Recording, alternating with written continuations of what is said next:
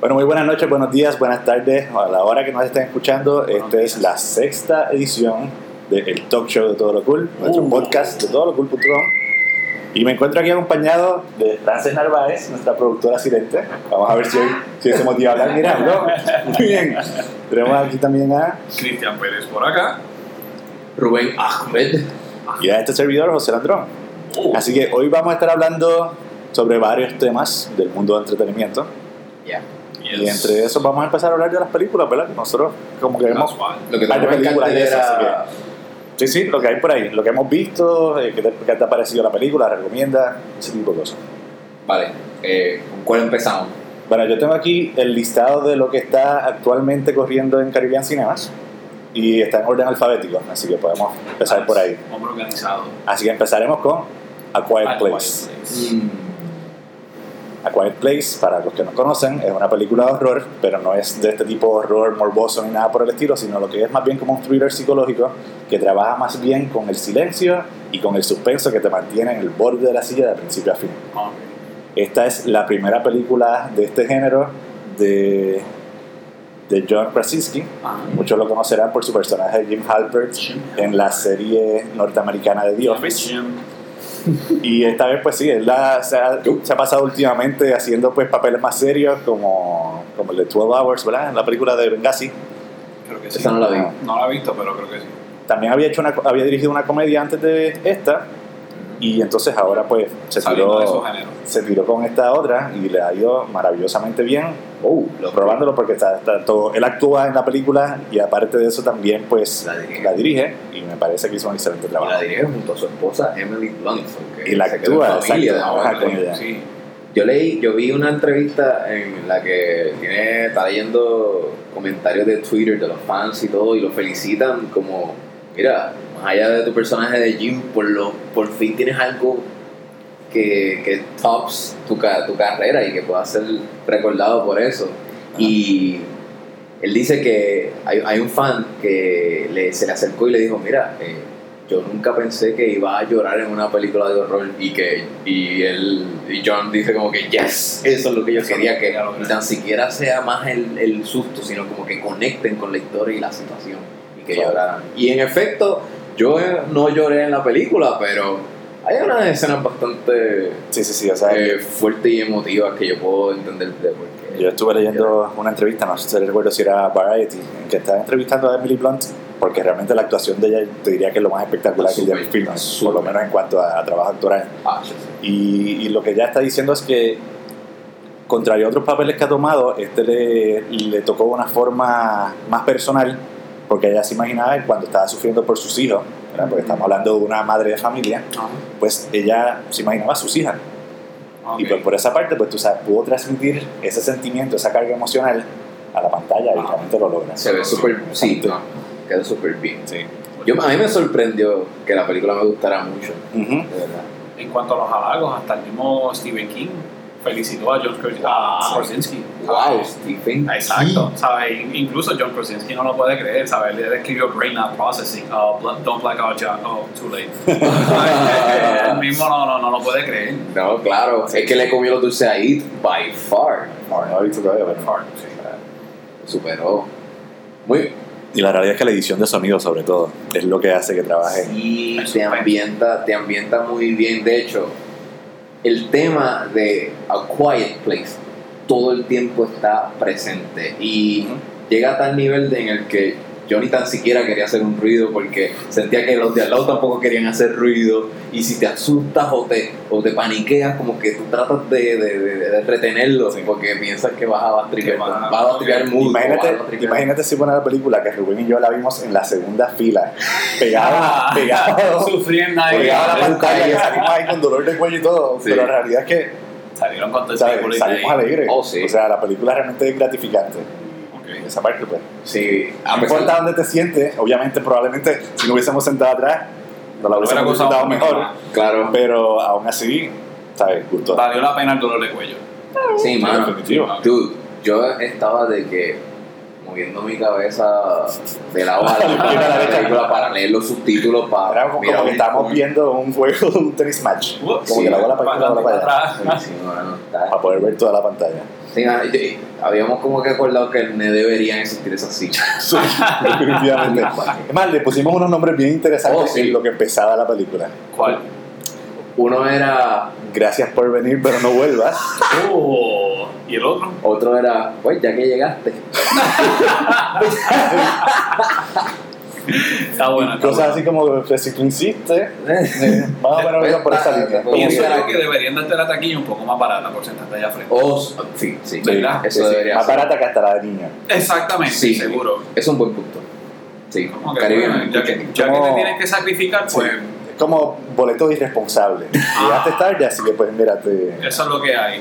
Cógelo, déjalo. Vale, ve, paga lo que vales. Uh, ya, los personajes rápido.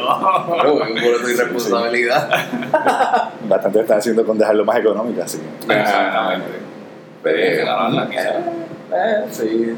Ok, yo creo que Pero vamos sí, a seguir sí, pasando, pero, ¿verdad? pero en fin, sí, sí. pero en fin, vayan a verla, sí la recomiendo. Definitivamente, A Quiet la Place es un recomendamos. muy, una muy buena película. Mañana, mañana la veré. Ujú. A Wrinkle Time, ¿alguien la vio? No, ¿verdad? No, no la he visto. Seguimos. Verdaderamente no me llama la atención. Black Panther todavía está en cartelera, ya la discutimos en un podcast anterior, así que vamos a Está buena, a seguirlo pues. por ahí. No quiero cambiar. La comedia Blockers. Esta, no la he visto. No la buena. No, no, la, no la he visto.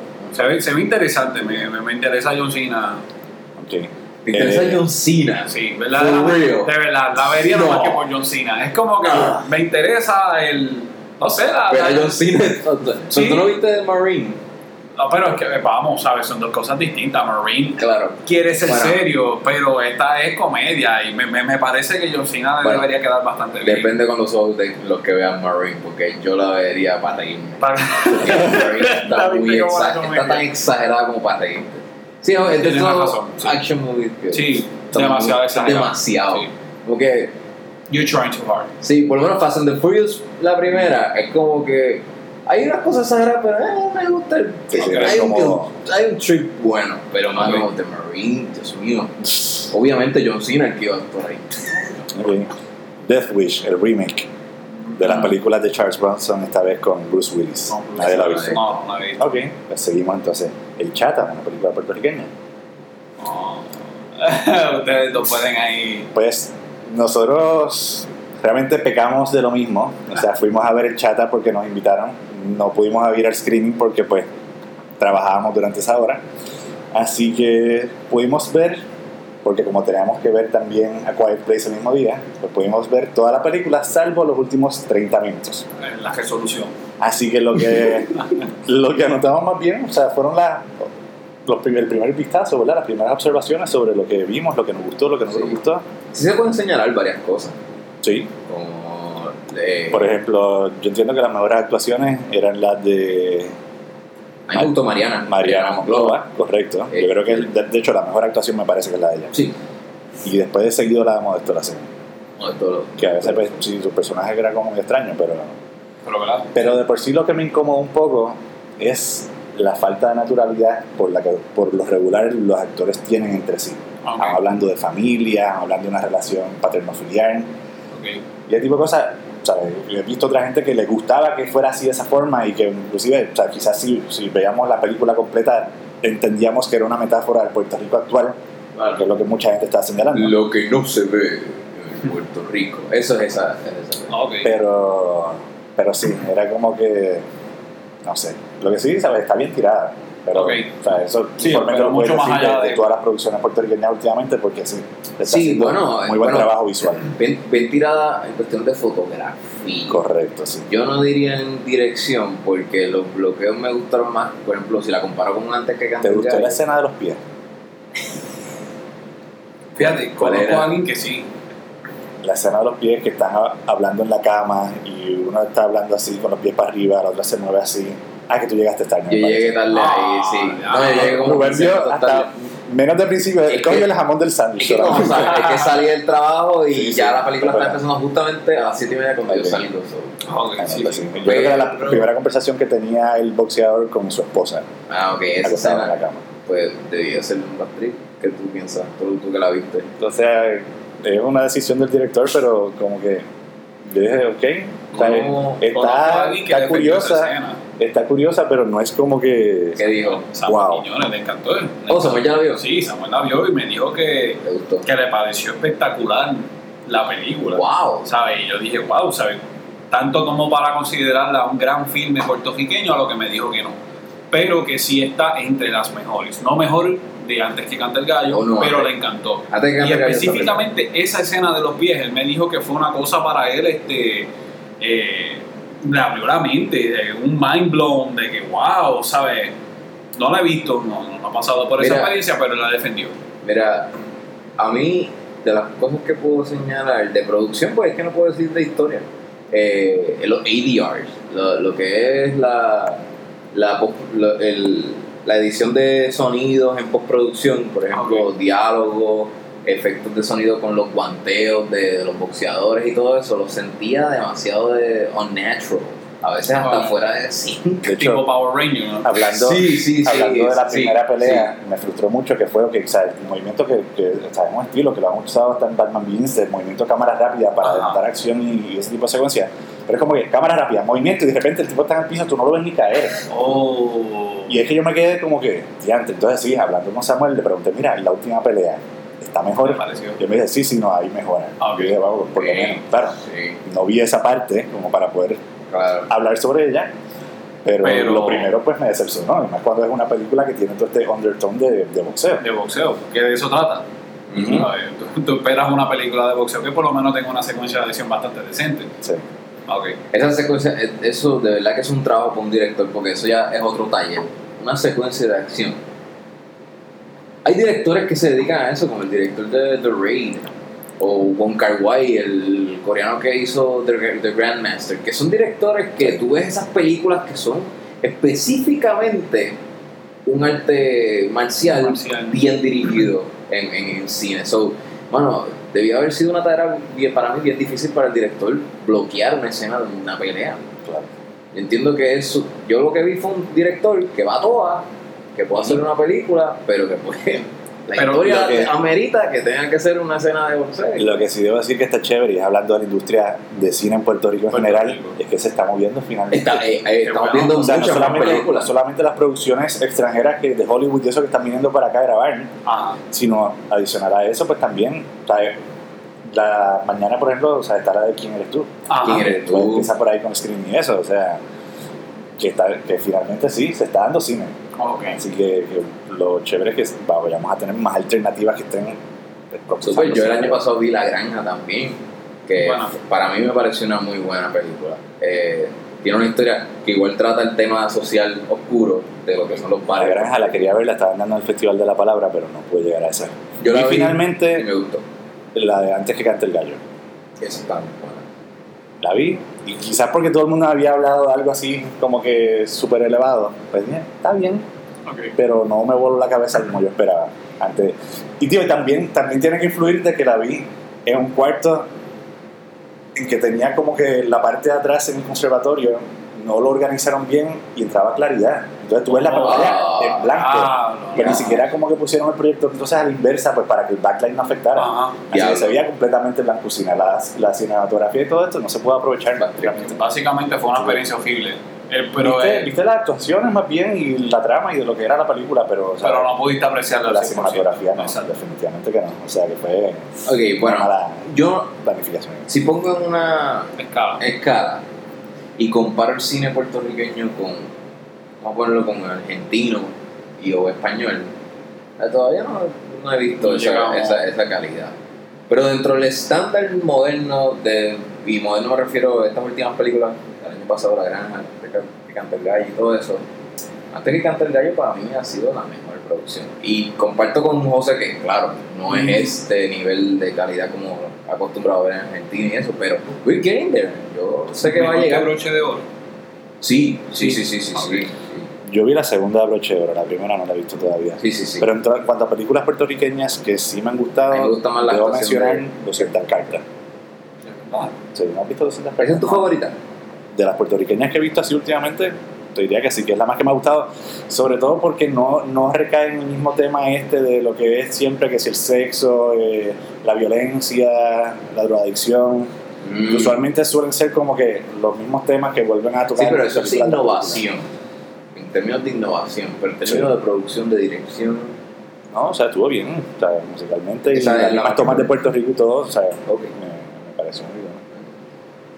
Sí, es, es más como una comedia liviana, una comedia romántica, pero... A mí lo más que me gustó de Rochero fueron los- los- el arte de, de los cómics y eso. Eso estuvo cool. Ok. Pero a mí no me encantó el comedy release. Lo sentí muy dumbed down.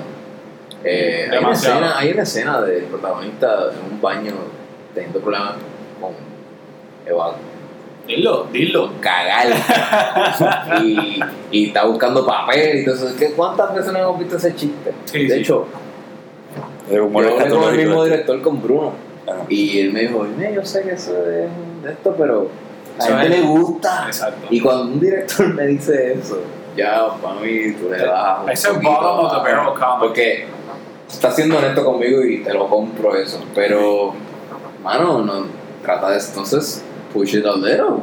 Dame, no, no, no, no menosprecies a tu público. Seguro. Dale, dale algo.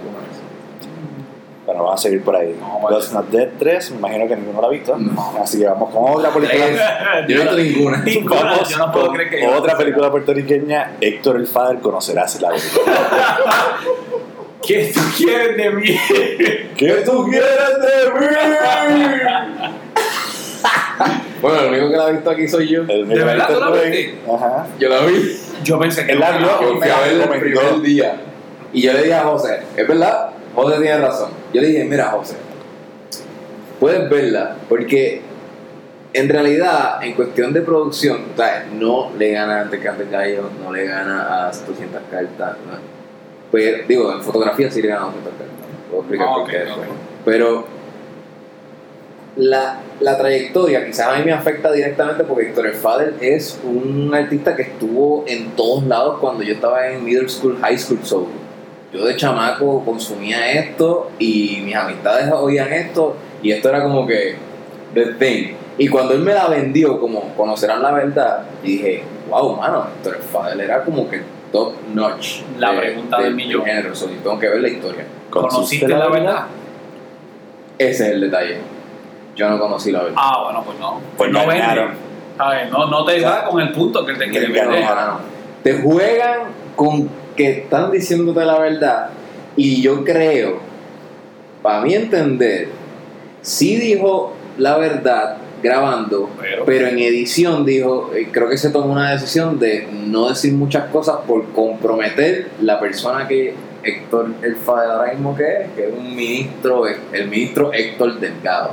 Y yo creo que todavía por repercusión, por no decir estas Ah, cosas que pueden meterlo en un lío, creo que se editaron muchas, muchas verdades de su historia. Ok. Porque está, él estaba en tan, en el, estaba en un de esto tan profundo, en un estatus tan profundo en el, entre el bajo mundo, sí, y la música, que yo creo que fueron muchos los detalles que no se hablaron en Se la película. So terminó siendo como una propaganda de su Su iglesia. movimiento para el evangelio, el eje Evangélico. evangélico. So, terminó siendo un movimiento de propaganda para evangélico. Y yo lo O sea sigo que- en Instagram y, dude, yo, le he vi, visto yo vi fotos de gente que iba a la película y hicieron, ah, salimos llorando, encantados. Definitivamente me el testimonio fue algo que tocó nuestras Yo vidas. como vio. Ajá. En verdad, es- de verdad que toda, es que la historia de cualquier persona que está en el bajo mundo y sale, obviamente todas las personas van a Llorar. llorar.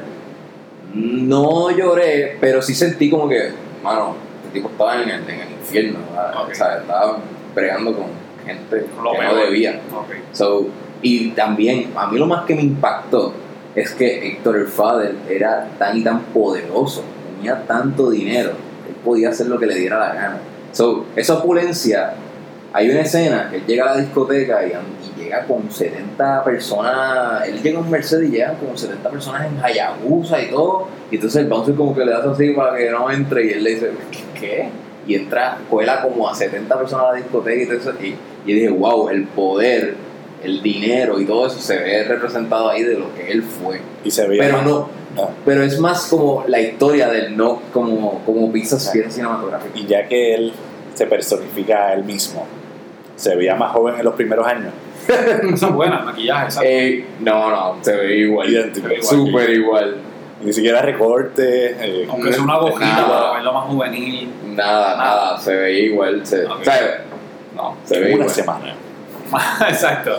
No, se veía igual. Se veía súper igual. Y. Y la historia empieza desde que él era bebé.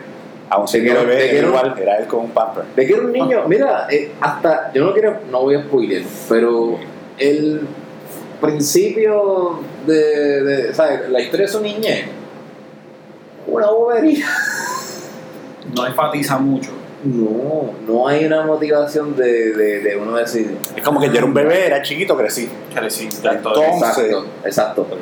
Me pasó este evento así, bobo, y ya. Y ya estoy Pero- en mis teens. Pero no, nada, nada. Mira, en cuestión de historia, la de Vico sí, eh, se nota que está más legit narrada que la de Héctor el Father, si lo comparo.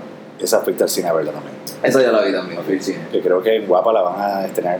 Sí. Sí, la Sí, vi. un poco. Esta semana. Obviamente la de Vico sí fue Transfer. So- la dirección de Transfer es Ah. tan y tan mala que no me gusta, pero yo la vi porque yo soy fan, yo fui fan de Vico sí, soy fan de Vico sí, y su historia también me interesaba. Y no era- Y él, y él escribió Vico sí. en no era Mike, comparación, ¿verdad? en comparación entre Vico y Héctor de Fabio. Porque, Sí, eh, pues en la de Vico sí, que la actuó él, su hijo, el hijo Le metió. le, me- le metió porque había más drama Ok. eh, en la historia de Vico sí, y él cambiaba de moods en escena. Imagínate, ¿sabes? Seis, seis tornillos en una pierna. ¡En la pierna! ¡Soy tornillo en la pierna! Ya lo- ¿Verdad? Ambas tienen, ¡Tú estás destruyendo tu vida, Vico! ¿Qué tú haces?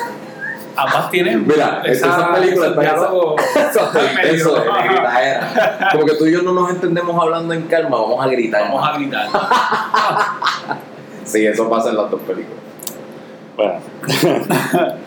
la Sagrada Familia. que es- La Sagrada Familia, que no está hablando del monumento de Antonio Gaudí, sino que está hablando de una película puertorriqueña también, de la cual sorprendentemente no he escuchado nada de promo. De repente hoy vi el póster ahí que es con María Pavón y ese tipo, y, Ah, no y, sé. y Wow. Irene Monclova me parece, pero No, no sabía de ella, ni siquiera. ¿Tú sabías de ella? nadie sabía de ella. Así que, pues aparentemente tiraron la película, no hicieron nada de promoción, pero Bello. Yo, yo vi el póster hoy. por eso yo lo vi en la cartelera Yo ahí, ahorita pero siquiera hasta ahí. visto. Sí, yo ser- mirando para el frente con la cara sorprendida. Ajá. Como todos los posters de comedia puertorriqueña. ¿Verdad? Parece más teatro que o se te ríen porque sabes que es verdad. lo has visto. Lamentablemente. Lo has visto. Lamentablemente. Sigue por ahí. Sigue por ahí Midnight Sun. Y no estamos hablando de Sol de Medianoche, la película de. Oye, de Puerto Rico. Pero Midnight Sun es una historia de amor entre la ex artista de Disney Bella Thorne y me parece que es el hijo de Arnold Schwarzenegger, porque es de apellido Schwarzenegger y no es un apellido muy común, así que me parece que es el hijo. Ok, bueno. No. Bueno, Yo no la vi, supongamos, supongamos que Schwarzenegger es los Rivera de allá en Alemania. No vaya a ser eso el caso. Se llama un apellido. pero. Súper común. sí. O sea, por lo menos Pedrito sé que la vio y que le gustó. ¿Te gustó? Así que, pero. Ok. Eso es todo lo que puedo decir de Sí, pero a. Pedrito no le gustó Blade Runner, la original, Ah, así bueno. que... Sí. Los gustos son medio. No sé. Ok. Sí, para el gusto de los colores, vamos a Vamos, decir. seguro, seguro. Dejarlo bonito. Pacific Rim Uprising. No vi la primera y Yo no vi la primera, pero... Está buena. no la primera me... La primera tenía la mano de Guillermo del Toro. Exacto. Ahí. Y esta no. Esta, nada que ver. Yo creo que ni de productor. No sé si el productor Nada, estaba. Yo no. Me dicen que es más bien. O sea, hay gente que, que me dice que le gustó, pero hay otra gente que me dicen que lo odiaron, que ni siquiera entretenía. Wow. Y, Yo vi John Boyega y yo no, dije no. y la cosa es que estos personajes supuestamente son como que otra generación. Otra generación de los personajes que estaban en el primer film. En el primero. Sí. Yo en verdad no no. Es como un un- Mira, yo no sé si la gente quiere saber que tú tienes en contra de John Boyega, pero no sé, solamente vamos a. Bueno, a mí no me pa- a mí, a, a mí no me No podemos hablar de esa señal aquí. No, no, no. Podría hablar, pero no, no, no puedo. Sería, sería volver a traer temas que ya se hablaron no, en el no, No pasado. puedo hacer derail. Nos No puedo hacer derail. boquete. Pero solamente por curiosidad, Ajá. No, a mí no me gusta John Boyega. En nada. eh, bueno, es que, bueno, lo único que yo conozco de John Boyega es Star Wars, pero si ¿Viste Star Wars después creo que salió de Circle o algo así, ¿verdad? Y Detroit. no vi, no vi Detroit. Ah, Detroit, sí. Detroit buenísima. Detroit. Buenísima Sí, es que quizás él. no lo he Él hace visto un. Stormtrooper que es un guardia. Ok. Eso es. No, Más o menos. un guardia. Y Pero más o menos es lo mismo que Detroit, porque también es. No, por no eso. Stormtrooper, pero exacto. En. Detroit. que- Ah, So, so, en Detroit cogió el training para The Last Jedi y, y por eso es que pudo matar a, Fan, a Phasma. A- ¿No? ¿No? Un Pues, si la gente no ha visto las Jedi, pues. ¡Oh! Eh, si no vieron, si no escucharon el spoiler. club, pues sorry. Ah, verdad. Ya lo, pero si no la han visto, ya está en Blu-ray. Sí, sí, o sea, ya, ya era hora de que la vieran. Por favor. No, no te tienes ni que disculpar por eso. Pero John Boyega, como no lo he visto en otra faceta más que películas comerciales, aún así uno con un Benicio del Toro que estuvo en The Last Jedi, yo lo respeto, porque se nota que hay un esfuerzo también más allá de, de crear un personaje, pero yo siento, siento que John Boyega como que lo juega bien fácil, ¿A qué personaje ¿A llega a hacer eso? Sí, hablar como. así como que se.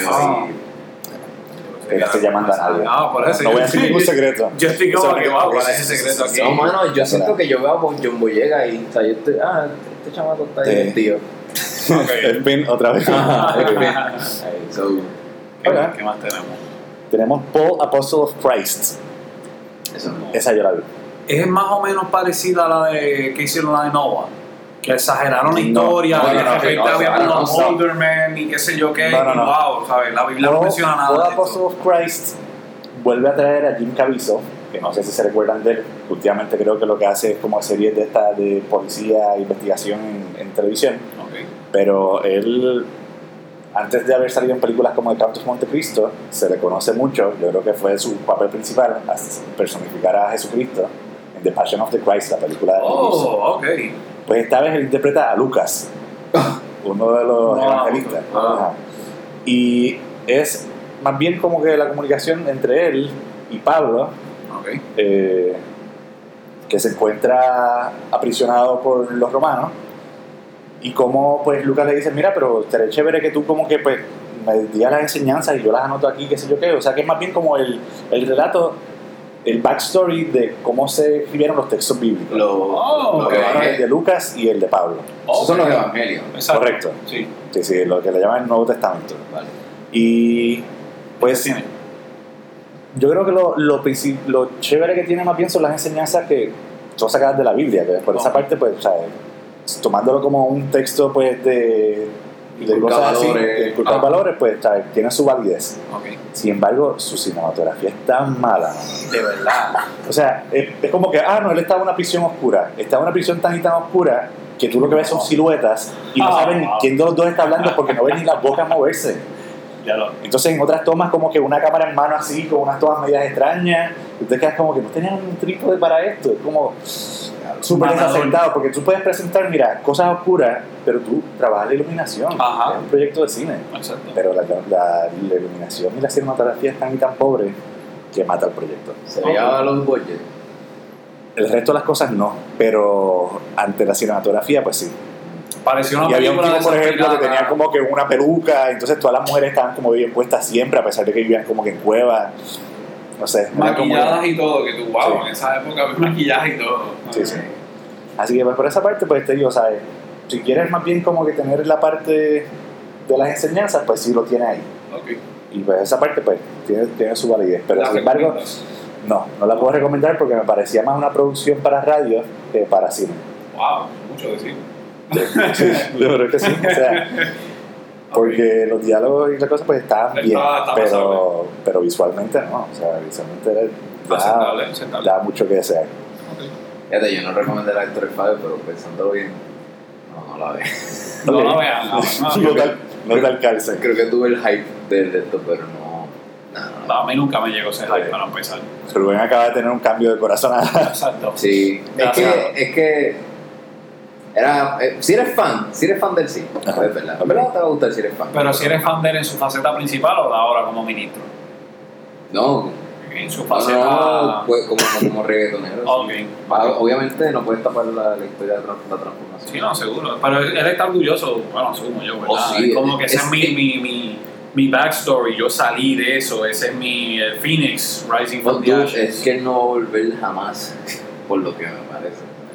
Ya es eso. De esa agua no, de esa agua no me No beberé el lino. De esa guagua no, me Me montaré. La montaré. exacto.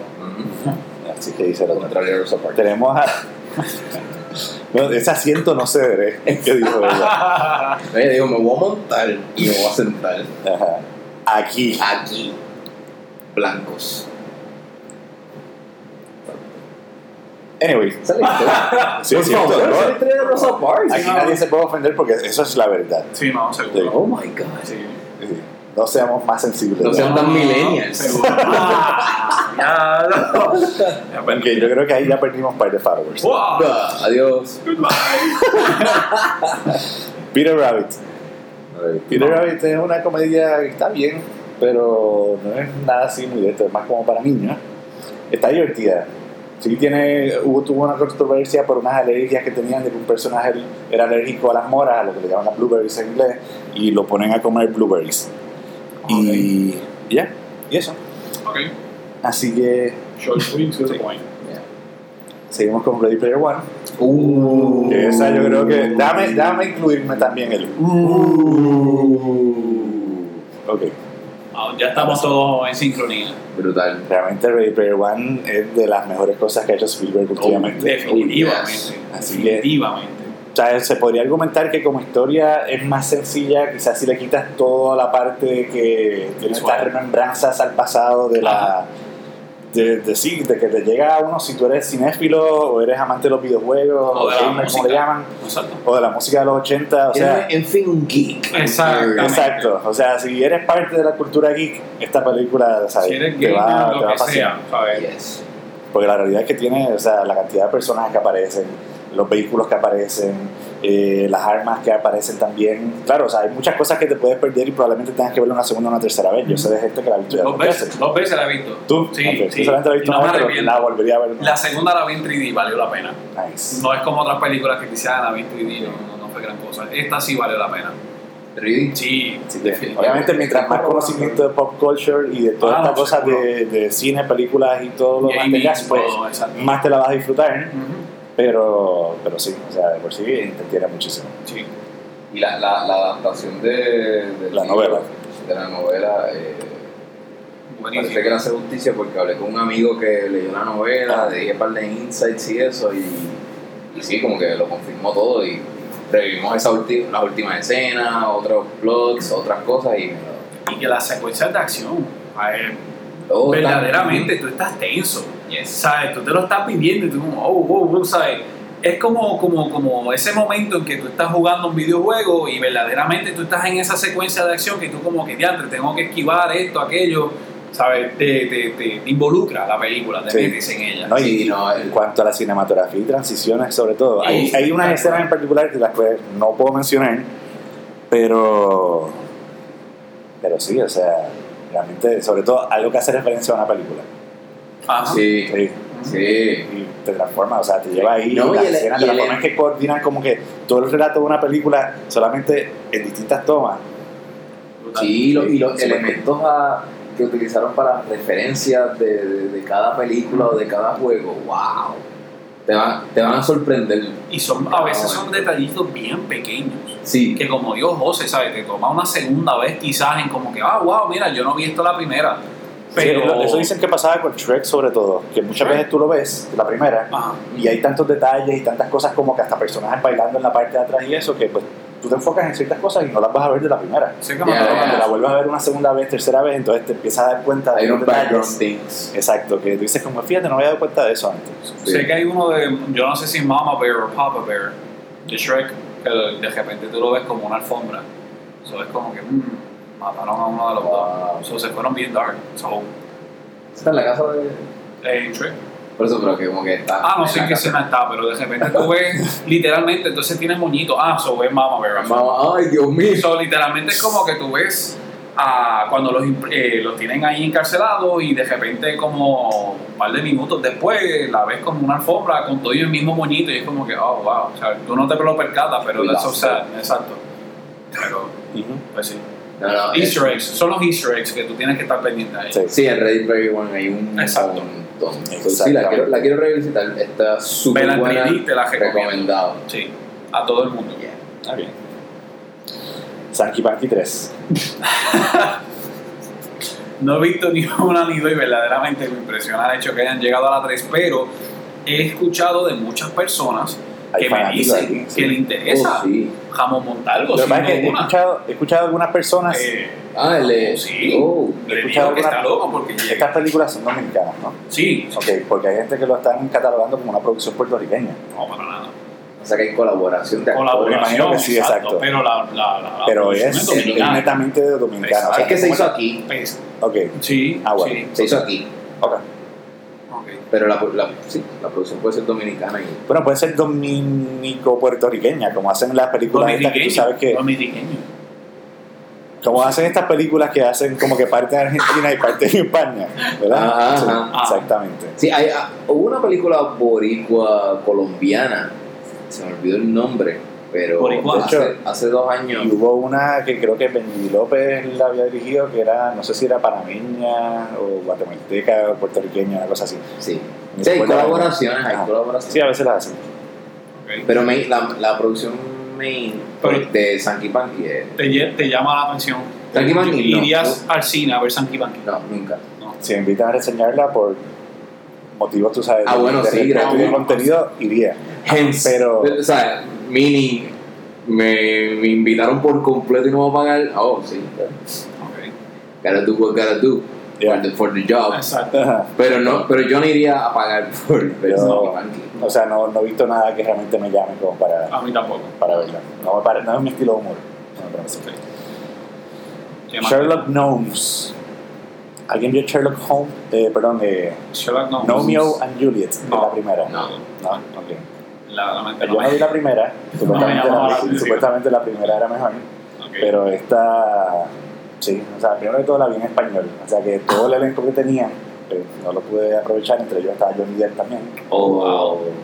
pero la vi en español y es para niños, para niños, de estas películas para niños, o sea, que no son familiares, es solamente para niños. Right. Los adultos no van a encontrar nada en la película. que ellos no hay doble sentido ni nada. No, si acaso un, Un Shrek. un Garden, Exacto. un Garden Gnome ahí que está sentado en el inodoro o que tiene como una tanga, pero hasta ahí no es, Ah, no es ni gracioso. Es como, Si tuvieras un hijo, si tuvieras un hijo, irías a verla con él. si mi hijo quiere verla, lo complaciría y lo llevaría porque es humor sano, Pero yo no voy a entretener en la película. ok.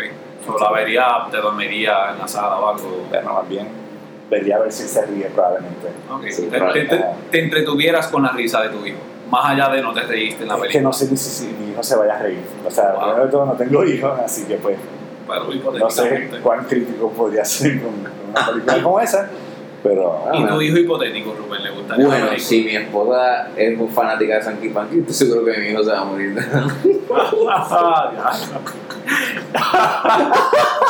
Pero sabes que estamos hablando de Sherlock Gnomes, ¿verdad? Yo sé, por Ok. eso. Porque si a ella le gusta ese tipo de humor para adultos, pues a mi hijo le va a gustar ese El tipo de humor traducido para- para niños. ¿Sabes qué piensas que la combinación entre, entre humor de Sanky Panky con tu humor, pues producen humor Bueno, si el, para si el ella pues domina, pues sí. La pregunta del millón es: ¿saldrías con alguien que le guste Sanky Panky?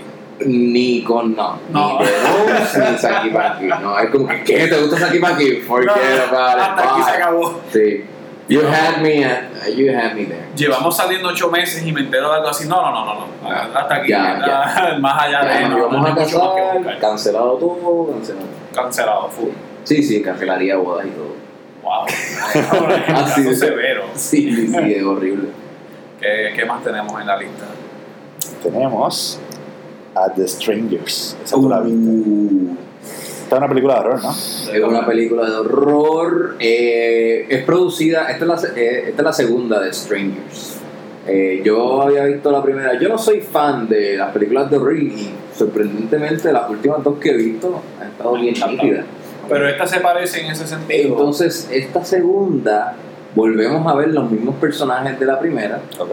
eh, crea un ambiente similar porque tengo que hacer la salvedad que, la salvedad que no es el mismo director El director del anterior produjo esta película y según tengo entendido, el director no pidió ninguna sugerencia, el, el- el director anterior le dijo que, que lo hiciera su película y tiene elementos que podemos familiarizar entre la primera, pero no la superó. Sin embargo, me gustaron un par de shock eh, moments de la película. Ah, así que yo, yo les recomendaría a los que vieron The Stranger 1 que se pueden disfrutar la segunda, pero en el cine yo no creo que es una película como para alquilarla. Es Pero- como que un date movie, vamos a, a. Pero es típico película de horror. No, No, ok. no lo es, porque, mira, estas películas son más la situación de, de un, de un serial killer, no es como de, un- de- un serial killer como más cotidiano, no, no un Jason, no un Ah. Freddy Krueger que o sea, es, es bastante fantasioso por decir así, pero estas son ya como seres humanos que tú te puedes Jack encontrar en estas ciudades súper ah, lejos, estos campos, y hay un psicópata. Ok. Ah. Pero tipo check, eh, No, Jack Chainsaw Massacre. ¿Sabes? Que es como es que que, ah, pues, Chainsaw, pero si me Pero que dices es un Jack pueblito lejito y de repente todo el mundo se conoce Sí, y sí, se eh, sabe que hay un psicópata. hay, hay un cliché, Ok. hay un cliché de que estamos en un área secular, pero Ok. y no, y no hay mucha gente, no hay unas personas diciéndole como que, ah, esto está pasando, esto está pasando. No, no, no, no, no es tan clichoso. Ok. Eh, pero sí, sí podemos volver a, a- a ver los efectos de sonido que, que, que, que vivimos en la primera y los sustos con los silencios. Eso fue lo que a mí me enganchó de la primera. Tipo Poder asustarte con, con silencio. Ah, Tipo Quiet Place. Diría, ¿sabes qué diría? Sí. Diría que mejor, porque lo que pasa es que Quiet Wow. Place no utilizan el silencio como un shock moment, lo, lo utilizan como una tensión constante. Ok. La- en The Strangers lo utilizan como un shock bit moment. Ok. Eh, puede ser dos cosas distintas, eh, el, uso del silencio, pero está bueno, Ok. el, eh, va- va- varias veces. No superó la primera, pero si viste la primera, date el chance de que, ¿verdad?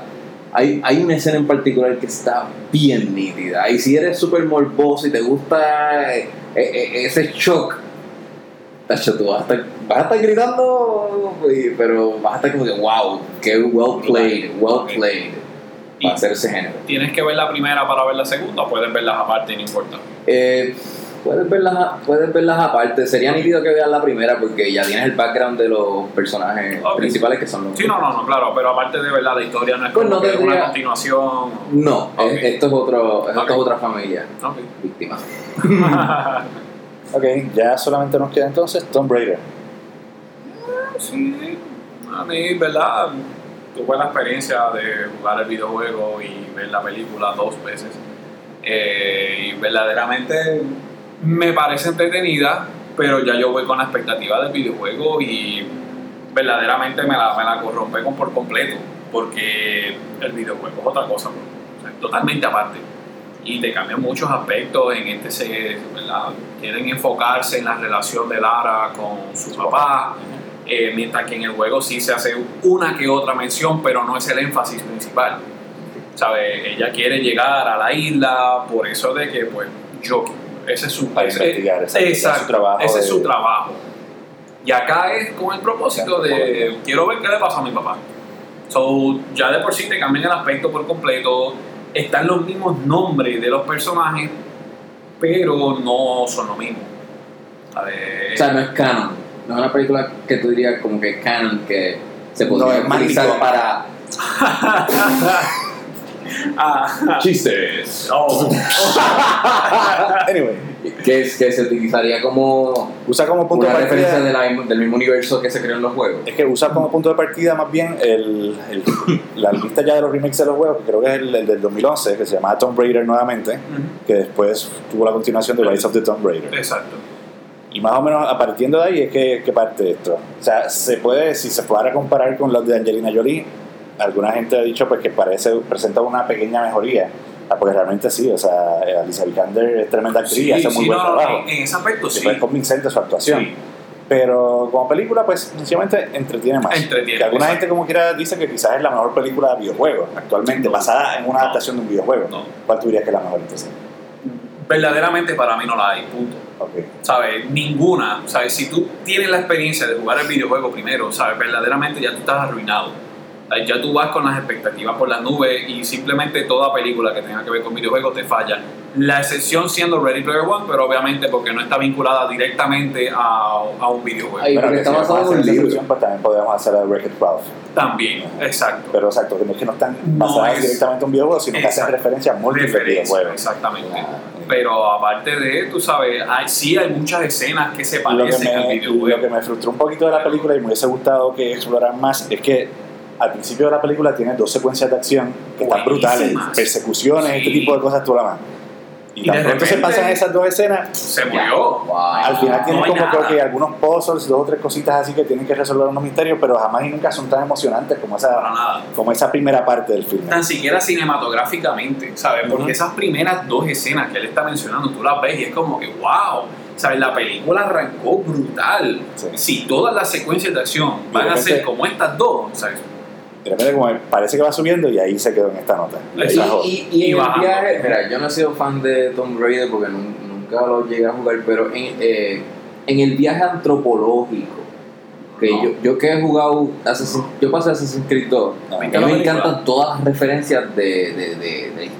Eso- y está bien enriquecido eso. Ajá. Tomb Raider logra hacer eso en la, peli en la película, logra hacer como que ese, ese insight bastante histórico como tal, a la no creo que no. O sea, siguen más o menos una historia de, de una diosa Eh, asiática de la muerte. Exacto, eh, Himiko. Ajá, Himiko, exacto. Pero realmente no he hecho la asignación de buscar a ver si Himiko sí es Sí, algo sí, real no, o no. qué exactamente. Pero suena más ficcionalizado por fines de lo del videojuego. Ah, Exactamente. Pero, pero me refería más como que no, no que lo sepan, pero sí que se siente convincente de que esta No, historia para es nada, bastante para nada, no. y- No, no, no. O sea, te cuentan esta leyenda, pero es como que, ah, sí, no, esta leyenda decía tal cosa y después resulta que el templo sí es real, cosas así. Se siente clichoso. Sí, por completo. Sí, es sí, una. Es que, ok, no voy a decir mucho. Por favor. Es que, es- es- no, porque es que voy a chotear, Ah, ¿sabes? So, no quiero decir spoiler ni nada. Pero es que es muy, demasiado, demasiado clichoso y son cosas que ya uno está acostumbrado a ver y no se fueron mucho, mucho más allá en cuanto a historia, ¿verdad? Vuelvo y repito, si tú no jugaste el videojuego, la película te va a entretener porque sí cumple con esa misión. Pero mucho más allá de no vas a buscar algo nuevo que tú digas como que, wow, rompieron el esquema de lo que viene siendo una película de aventura que es Lara Croft, no. Pero- Pues eso es lo que más o menos yo tenía en mi mente. so, pues, No. Nunca me. Bueno, yo creo que con eso cerramos con lo de las películas. Sí se puede mencionar que en Fine Arts, por ejemplo, está distintas otras alternativas que no están incluidas en esta lista, como I Can Only Imagine, que es una película cristiana, que pues, por lo menos sé que mucha gente como que lo buscaba. Es más bien la historia del, del, del cantante de, de la banda cristiana Mercy Me. Por lo menos yo sé que Orlandito de, de mi trabajo pues era, estaba súper loco por la película y me hablaba maravillas de la película. Yo no la he visto. Pero pues, la menciono como quiera porque aquellos que sean cristianos y quieran ver la película, pues saben que tiene No, una alternativa sí. ahí. Aparentemente pues muy buena, pero no se le ha dado mucha promoción. Así que por si acaso, pues, cumplo con mencionarla. Series de Netflix o de Hulu o de algo así que hayan visto. O sea, yo creo que lo obligatorio en estos tiempos y basta con meterse a Facebook es Casa de Papel, Casa de Papel, Casa de Papel. sí, Está todo el mundo O sea, más que Quien no, quien haya visto Casa de Papel realmente pues está atrás en ese sentido. Casa de Papel es Bueno, yo no visto. Stranger Things de estos tiempos. Exacto, Ajá. sí, español. Sí, sí, sé cuál es, pero no, no le he visto. Yo, yo vi el primer season, no he visto el segundo. Por si acaso, Casa de Papel está bajo el nombre de Money Heist Exacto. en Netflix. En Netflix. Así que pues que si no lo están encontrando bajo ese nombre, pues sí que sepan que, Exacto. que pusieron una traducción tipo, Vendible para. tipo película de televisión, por no mencionar medio. Exacto. Este, vi a alguien que compartió un meme de Homero saliendo Sí. de la. ¿Lo viste? Y que salen todos los demás con máscaras de, de Salvador. Ah, no, no, no, vi otra. Ah, es. Homero saliendo del cine. Yo no sé si tú te acuerdas de ese episodio de Los Simpsons. Homero sale del cine y está hablando con Marge y chotea la película como que, oh, no puedo creer. Exactamente. Pues yo inocentemente. Exacto. Pues yo inocentemente estoy en mi Facebook feed y lo estoy leyendo y me tiraron lo que yo espero no sea un spoiler porque lo leí por completo y después cuando veo el meme de Homero que es que mi mente capta como que tú acabas de spoilearte a ti mismo ¿sabes? y verdaderamente gracias a la persona que lo compartió quiero que sepan que lo bajé de Facebook Claro, obligatoriamente Puedes, eso es lo que puedes es. tirar el nombre al medio también. no, no, simplemente no lo quiero mencionar Eso- porque eso es estoy lo que bien debe decepcionado con la persona Sí, y de verdad Yo lo he que hecho. eso no se hace yo lo he hecho, yo lo he hecho. Yo lo tenía que hacer como que todos los martes eran que daban Lost. A fin de cuentas, borré tanta gente de Twitter y después terminé ni viendo Lost porque es que Sí. siempre había spoilers. Yo empezamos Lost y verdaderamente nunca le cogí. Se fueron en ese viaje de viajes en el tiempo. Fíjate, yo. sin embargo, todos los que estaban en ese avión le cogieron el piso rápido. ¡Chiste! Dos de dos. de José Guillermo. Gracias, gracias, estaré aquí toda la noche. Oh. Ese, ese va a ser el tag. sí. Bueno, ¡Chiste! hasta el chiste. No, no, no, como que lo dice. Ok. Ya. ¡Chiste! Sí. Ok. No lo dejes de hacer. Siempre si me salen los tíos. No, va a salir natural, va a salir natural. Tú, cuando, si llegas a ser papá, verdaderamente tú vas a tener una retraída de dad jobs brutal. ¿Sabes? Yo empecé, empecé temprano. Ya, tú estás calentando motores. Es cuestión de como que, ah, pues, si te llega el momento es como. Yo creo que ya casi lo podemos catalogar como chistes de abuelo.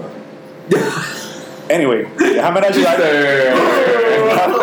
13, 3. Déjame ayudar. A seguir. Déjame ayudarme más. Vamos a seguir con lo que estamos discutiendo. Porque. O sea, ya. Nos debemos ver. Mira, a, déjame ver si hay una aplicación de podcast. Repite el chiste de los. A ver cómo se escucha por segunda vez. No, ya, ya por yo favor, por favor, hazlo, hazlo, por favor. ¿Cómo es? Ahora no, se me lo que pues, Tienes que decir primero la parte de. Ah, no, nunca logré cogerle el piso. Ah, no, no, no logré cogerle el piso. Sin embargo, la gente que iba en ese avión le cogieron el piso rápido. No, Funciona no sé si más ¿no? mala la primera o la segunda, la verdad. Ahora me da la risa. ¡Chiste! ¡Chiste! Al cuadrado. Anyway. También está Santa Clarita Diet. No sé si alguien vio la primera. Yo vi los primeros 10 minutos del primer season, el primer episodio, el episodio Lo que piloto. pasa es que tú ves la. Yo vi, lo probamos, vi el episodio piloto sin saber ni que yo estaba viendo. Yo dije, como, ah, una película de aquí de Drew Barrymore, qué sé yo, una serie. Y yo empecé a verlo y de repente es como que, ok, ¿a dónde me está llevando esto? De por sí, Drew Barrymore no me ha gustado después de E.T. Wow. Vida, entonces. Básicamente. Ah. Exacto. Y de repente, ¿sabes? yo veo esta premisa de. Yo la vi por el hecho de que es un Netflix original. Y yo dije, Hay vamos a muchas darle una cosas que oportunidad. caen bajo la categoría de Netflix Originals últimamente. Por eso, y no todas son buenas. O sea, yo no te puedes No, dejar eso- De hecho, engañar. yo vi una película de esas que son como que. Está bien, no es una cosa brutal, pero es como que se llama When We First, When We First Met. Ok, Y fíjate, todo me gustó. sí. Es livianita, es una de esas comedias así como medio románticas. Sé que todo el mundo está hablando de la de No sé si puedo decirlo. End of the Freaking World. Ah, yo la vi. Está buena.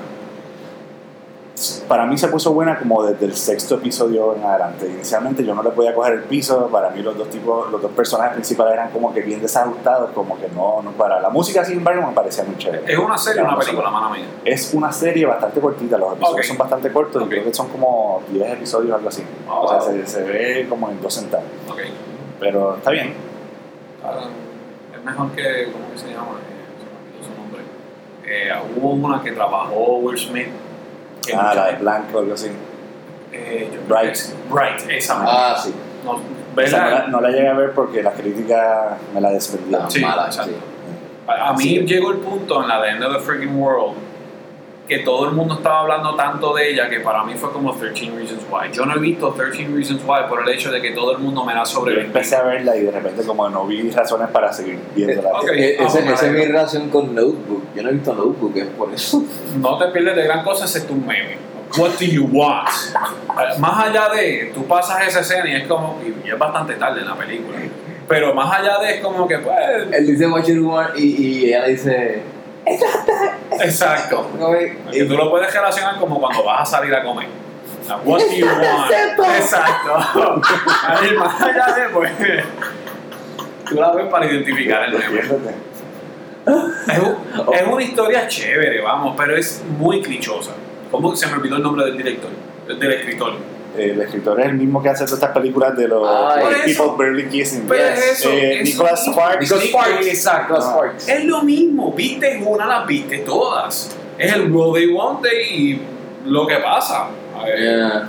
So, es bien cliché, la típico película que te sale Todas las portadas es eso, o sea, son un hombre y una mujer a punto de besarse. Exacto. Entonces como que a los ojos. literal. Sí. Y es el típico de película que tú dices, ah, salió en febrero 14, vamos a ir al cine a verla. Eh, Y- más allá de no y, busque y- mucho. y- y peor lloviendo, o sea, se está empezando lloviendo. Pues está esa escena clichosa de que están todos encharcados de esa lluvia y es como que, ah, ¿qué está pasando? Exacto. Podemos arreglar lo nuestro, yo te quiero, yo te amo. Pero es que no traiste una sombrilla. Ve, pero sin embargo no piensas en esos detalles. Mm, Yo que me fui amado y me Tú no te Yo ahora dijo que iba a llover.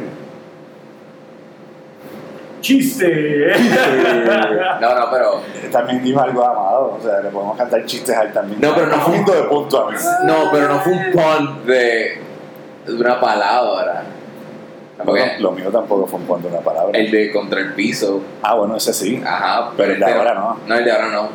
Cristian, No, no estoy. No es that. No entendiste el concepto. Ah, tiene que ser un pun como que literal de. Un pan duro, De de esos que llevan una semana. ¡Chistes! ¡Incomprensibles! El pan, Bueno. pan, ¿no? Sí, no. Sí, o sea, ¿No lo montas en un carro y lo llevas. Te juro que no entendí. Estoy tratando de analizarlo, pero. Bueno, es el Juan. pun de es otro chiste de tu chiste. Ya estamos perdiendo el control de esto. ¿viste?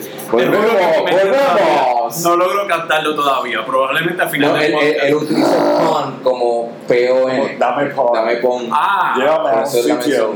chiste. chiste. Anyway. Por eso era un chiste de tu chiste. Y lo tiramos así tanto que olvídate. Ok, se lo Es un Que chiste llegue- exception. Que terminó siendo un minuto. Chiste exception. Aparentemente sí. ok. Seguimos. Wild Wild Country.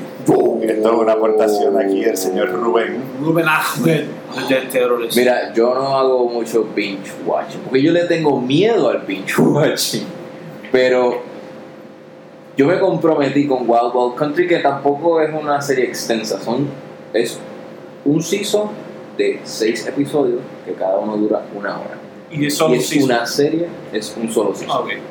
Es una serie documental sobre eh, este movimiento eh, iniciado por el gurú hindú cono- actualmente conocido como Osho, antes conocido como Bhagwa Rayamawasha, Este no sé. varias generaciones antes que.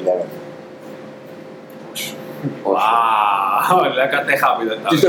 Ok. Chiste. Entonces, eh, este gurú decide crear esta religión nueva basada en filosofía eh, de, obviamente de distintos filósofos, integró religiones eh, cristianas, integró filosofía hin- hindú este, y creó su propio movimiento.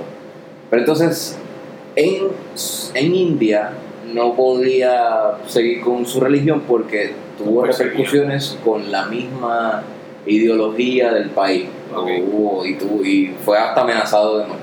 Entonces se lo lleva a la región, a Estados Unidos, específicamente en Oregon, con el fin de que pues en Estados Unidos hay libertad de religión, hay libertad de expresión y todo eso, so, puedo establecerme aquí. Ahí es que empieza la trama, porque son considerados como unos invasores, son, son emigrantes, tienen, que, tienen ese establecimiento liberal. Hay unos eh, vecinos que son protestantes, eh, católicos, perdón, y pues temen por sus vidas también, porque la manera en que ellos se comportan es completamente distinta a la tradicional de ellos. Y ese te lleva a ese conflicto de ideologías y también social, ¿no? Eso es lo más interesante, que más allá de las ideologías, de, de choque de ideología, es el- eh, la dinámica social. O sea, Eso. Inmigrantes y. Exacto, la, la, la, la falta de aceptación a qué tal si entre nosotros viven gentes con otras eh, ideas eh, más liberales y y que no les afectaban a nadie, en verdad, desde un principio. No eran radicales. No eran radicales. En, eh, eh, se volvía, se transformaron en una, en, en- en uno, en un monstruito que fue creado dentro de unos conflictos, pero eh, Su principio. Su principio era bastante legit, pero es que yo creo que todas las utopías, eso es lo que te vende el documental, estas utopías bien difíciles de, de, de, de- de lograr. claro. Porque al fin y Cualquier al cabo, utopía, yo creo, el, el, el líder es humano. Ajá. Eso, eso es Wild Wild Country y yo quiero y yo las recomiendo full porque el storytelling del documental está bello. Es, yo lo consideré completamente imparcial. Ok. Sí, Eh, eso es lo importante. Así que Sí. muchas veces puede resultar ser como una propaganda. Oh, van a haber episodios que tú vas a estar a favor de lo- del movimiento y vas a- hay otros que estás en contra y te dicen, espera, para, ¿qué Ajá, sí, hicieron? Eso, eso te va a suceder entre cada episodio. So, la, es altamente recomendada. Wild Wild Country, yo creo que es un tema que se debe hablar en, en, en- en lo que está pasando ahora mismo en, en el mundo. Ok. El conflicto eh, Sí, de ideas. Así que sí, ya. recomiendo. Gracias por tu aportación. Yes. Quería mencionar antes, porque creo que. No sé si eso fue sarcástico. No, No, no, fue en serio. O Ok. sea, que Santa Clarita Diet, más allá de, de profesar el odio por Drew Barrymore, como que no salvo nada de la serie. O sea, Ah, bueno. está la segunda temporada, la primera temporada yo la llegué a ver completa. Lo viste completo. Sí, me totalmente Te tuvo. admiro. Te mereces Sí, un bien. premio. Porque es esta historia o sea, de esta familia que está tratando de aprender a convivir con una zombie. Es que a mí de por sí el concepto Y me es pareció ridículo. bastante morbosa, ¿sabes? En ocasiones es bastante ridículo, definitivamente. Es como esa otra, no sé si era una película, que era como el hijo del anticristo, que el hijo era como el anticristo, algo así, Se llama así mismo, ¿no? que es con Jason Bateman. ¿no? Exacto, Jason Bateman. Que la vi. eh, una comedia esta- bien que están como, eh, Sí. bueno, sí. Pues está como que cae más o menos ahí, pero dentro de todo, pues Drew Barrymore tiene buena química con el casa de su esposo y ella de todo, pues graciosa dentro del. A mí me pareció tan sitcom Claro. comedy que lo que le falta es el, el, el, el laughter. La risa enlatado ja, ja. Pero por lo menos me, me pareció mejor que Fuller House. Uy, eso. Oh my god. Así me, impresiona el hecho de que le diste una oportunidad. ¿Sabes? Sí. Nada más que con eso. es Yo ni como me atreví. No, para nada. Yo creo que podemos seguir con el próximo That tema. was a downer. Yo- Better Call Saul, recomendada. Ah, bueno, que pero- ver. Wild Wild Buenísimo. Country. Ah, y quiero mencionar eh, Humanity, el último especial de Ricky Gervais. Eh, Ricky Gervais. Ujú. A veces me confundo. Pero Ricky Gervais O Gervais, Es hace en súper- español. también Ricky es súper super politically incorrect en este especial de stand-up. Ah, eh, completamente un monólogo eh, stand-up. Y estripeándose en parte a los americanos y a su sensibilidad. Nice. Así que está interesante verlo, Ok. está muy bueno. Bien Ricky Gervais. Ah, Exacto, exacto. Ese es el nuevo que no cambia. Eso, No cambian eso es lo que a mí me gusta de él. Todos los temas que toca están súper cool. Lo recomiendo. Humanity se llama. Humanities, como, como Humanidad. humanidades. Humanidad. Humanidad, ok. Ok. Bueno, pues vamos a pasar a videojuegos. No. Wow. ¿Qué ha salido por ahí nuevo? Bueno, ¿Tú tienes- el listado Tú estás confiado con Sea of Thieves. Sea of ¿verdad? Thieves. No he soltado el juego, verdaderamente. Háblanos un poquito sobre el juego. Bueno, a mí he leído mucha crítica al juego, pero para refutarla, verdaderamente si tú logras conseguir un grupo decente de, de amistades con la cual tú puedes jugar, eh, te vas a entretener por completo. Si tú logras conseguir pri- principalmente, y lo más importante, gente con micrófono, si tú logras conseguir a alguien con comunicación, tú te vas a bien. Porque verdaderamente la clave del juego es la comunicación. El Sí, hecho que de puedes que- trabajar en equipo y tener comunicación con tu tripulación. Porque cada uno tiene su propio barco y tienes que estar saqueando otro. Sí, no, eh, tú, eh, se compone de un solo barco. Ok. ¿sabes? Entonces, pues, ¿sabes?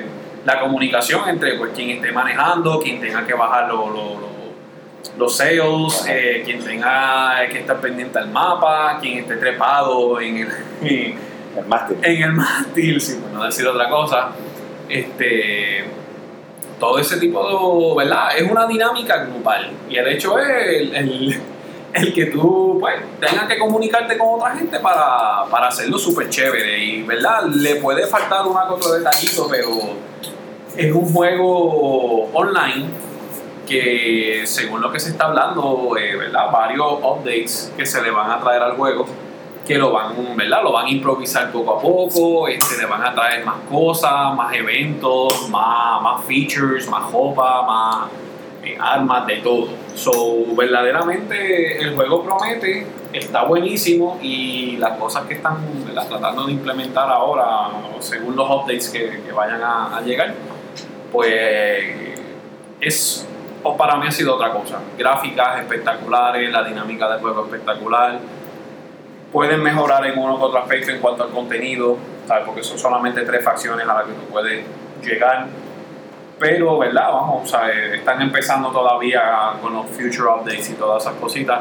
Pero verdaderamente para mí el juego ha sido fenomenal, no lo he soltado. Desde que el día uno que salió, lo empecé a jugar y no lo dejaba Buqueado. juqueado, pero de que full, full, full. Este, he hecho muchas nuevas amistades, gente tanto americana como holandesa.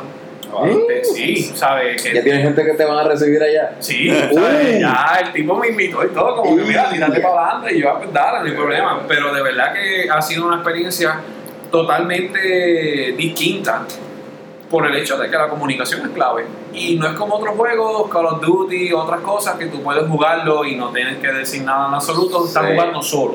No, aquí es un grupo. Y verdaderamente te vas a enojar cuando estés jugando con alguien que no tiene un micrófono y no te quiere hacer caso. Ahí es cuando más malo lo vas a Vas a pelear en tu casa. Literalmente ahorita. Literalmente ahorita. A ver. Pero de verdad que el juego se los recomiendo 100% eh, para Xbox, tanto como para PC. Crossplay, no hay problema. Y de verdad, la gráfica, especialmente el agua. Muchas, muchas veces la- las personas prueban las gráficas en videojuegos en cuanto a- al movimiento del agua, si se ve natural. Y verdaderamente el juego compensa. Tormentas, eh, la marejada alta, tú ves un, de repente todo está tranquilo y mucho más abajo te espera un huracán. A ver, verdaderamente es tremendo juego. ¿Qué otro jueguito tenemos? Bueno, salió por ahí Far Cry 5. Eso me invito a querer llegar. Far Cry 5, bueno, gracias a la gente de Ubi, me hicieron llegar un review code. Le he dedicado unos 22 minutos. Al momento, pues. 22, ok. Sí, sí, o sea- Far Cry, que eso es Bueno, o sea, es larguísimo, así. O sea, te puedo dar unas muy breves primeras impresiones. Pero la realidad es que, que sí, yo- es de esos juegos que los estoy dando con respeto porque si no me engancha ahí no hago más nada en la vida. Claro. Toca trabajar y tengo otras cosas. miedo. Pero la realidad es que por lo menos en cuanto a la introducción y la forma que te presentan la historia, tú eres esta vez un agente federal, bueno, un- como un sheriff, Ok. que vas a cumplir una orden, un military warrant, un federal warrant, para arrestar a este pastor de una comuna paramilitar que sencillamente así, se predican mucho su religión y su fe, pero están todos armados y toda esta cosa, así que tú sabes que son medio fanáticos extremistas. Y pues todo empieza en el momento en que tú te vas a llevar a, a arrestar a este individuo y él te deja saber como que no, tú no vas a poder sacar de aquí. Y de la forma en que aparecen los hechos, pues sí, efectivamente no logras sacarlo, terminas tú en territorio apache, como quien diría, Ok. con todos estos locos por ahí buscándote. Para obviamente, pues, sabes, Sí, no, hacerte queso suizo. Muchas veces Y ahí pues empieza el... el drama del juego. Sí, Ok. sí, sí. Y por lo menos no tenía, al momento que lo jugué, ni, lo jugué en computadora, no tenía el- los drivers actualizados de la tarjeta gráfica, por lo tanto lo jugué en, las, en la resolución de las gráficas más bajas. Ok. Aún así se veía muy bien Ok. y me corría bien, así que pues nada, sí, lo que falta es dedicarle más horas. Por esa parte, pues, De- dedicarle muchísimas muchísimas más horas. Sí, sí. porque un juego como Y- Far Cry tú le metes horas sin miedo Y y lo que me parece también que lo es interesante es que en días recientes se ha visto de cómo, pues, desde que llegó Trump al poder, estamos viendo estos movimientos medio que técnicamente es una social. Entre sí, entre grupos religiosos que hasta van a las iglesias con coronas hechas de balas y, y con sus rifles y todo. What? Sí, sí, el otro día yo lo compartí en mi Facebook, creo que era un, un link de CNN, parece. Así que con, to- con toda esta cosa del NRA, del gun control y todo, ¿sabes? Se ha desvirtuado un poco. Sí, de, de momento crearon una religión. Han mezclado, sabes, el híbrido, sí. Y pues por ahí. Que de verdad. Y por ahí yo creo que lo hace relevante el tema y, lo pues, en, ese, en ese sentido pues también como que tiene su, su valor como crítica social. Eso dice. El, el- el- ¿verdad? He leído muchos reviews del juego, el Sí, juego sí, sí, ¿no? muy bien recibido, uno que otro detallito que las personas han mencionado, pero no es algo que tú digas, wow, Por lo menos al a momento, ver". ¿sabes? Las actuaciones y los diálogos me parece que Sí, no, no, en, en verdad las críticas han sido más en cuanto a, a- a la acción. Que de repente tú estás en el medio de la nada sin nadie y de repente te llegan como, como cinco jeeps a donde tú estás y tú como que, pero ¿y cómo me identificaron? Y te, te meten en ese lío, pero mucho más allá de el hecho de los animales, el perro, Sí. la gente ha encantado. La gente ya a veces prefiere usar el perro para que no lo hieran. Pues, wow, ese extremo. Porque aparentemente si tienes un, un aliado mascota, que se llama Google o algo así, Así, no me acuerdo. y que sí, o sea, está la posibilidad de que te lo hieran. Pues, para la gente evitar eso, pues prefieren como que y casa, llevarlo, llevarlo a batalla. Exacto, como que dejamos aquí tranquilito y yo me encargo de que de pelear y todo. ¿Te hace feel de Fallout o es mejor que Fallout? No, eh, bueno, es bien distinto, ¿no? Sí, o sea, el Fallout también tenía como que el companion, pero, Sí, no, pero- este, el feeling de este es más distinto, es más supervivencia. Y te eh, el otro es también es supervivencia, pero tenía todas estas cosas de la radiación, Sí. del mundo posapocalíptico. Esto y, es más ¿Y como. ustedes lo prefieren sobre No, Fallout? Yo no he jugado todavía Far Cry 5. Jugué Far Cry 2, 3, Ah, pero, 4. pero comparando entonces A mí- con otros. Pero es que esa es la cosa, Far Cry 5 ha cambiado muchísimo Ok, lo que fue ok, Far Cry ok. 2 Tío, y y 3. Fallout lo que pasa es que son unos juegos eternamente largos. O sea, yo Fallout 3 le metí un montón de horas a mi PlayStation 3 hasta que el PlayStation todavía. 3 se me murió. No, Lo volví a empezar entonces en PC, pero después de eso salió Fallout 4, empecé a jugar Fallout 4 y No, tampoco no le dediqué tanto tiempo. Pero la Así que- diferencia, quisieron mejorarlo, pero verdaderamente entre Fallout 3 y, las- y New Vegas y Fallout 4, yo prefiero Fallout 3 y New Vegas. A pesar de que sí, ok, la mejoría en Es gráficas. que hay tanto todo, para hacer que de repente tú no sabes ni qué hacer. Sí, pero en cuanto a historia y todo eso, eh, Fallout 3 y New Vegas para mí fueron top. Sí. El Fallout 4 para mí es bueno, vamos. Entretiene, pero sí, como que- full. Pero yo llegué al juego con unas expectativas por las nubes con Fallout 3 y verdaderamente no las superó. ok. So, pero es buenísimo, ¿verdad? Pero si Sí. jugaste Fallout 3, verdaderamente Yo- no Eso, Cry- eso- me pasó con Assassin's Creed eh, el de Origins.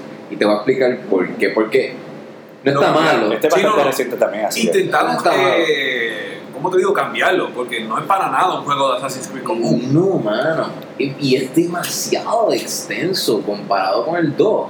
Que yo pensaba que era mucho. No. Después el 3 como que fue como que, oh, no, por decirte, pero aquí en Origins se fueron muy lejos. Yo acá, bueno, ¿verdad? Acabé el main story, porque no puedo decir que acabé el juego, porque los side quests Todos los son side básicamente que son uy, Pero yo acabé el main storyline wow. y todavía no he, no, no he descubierto el mapa completo. Que no es que no, no. ¿Sabes?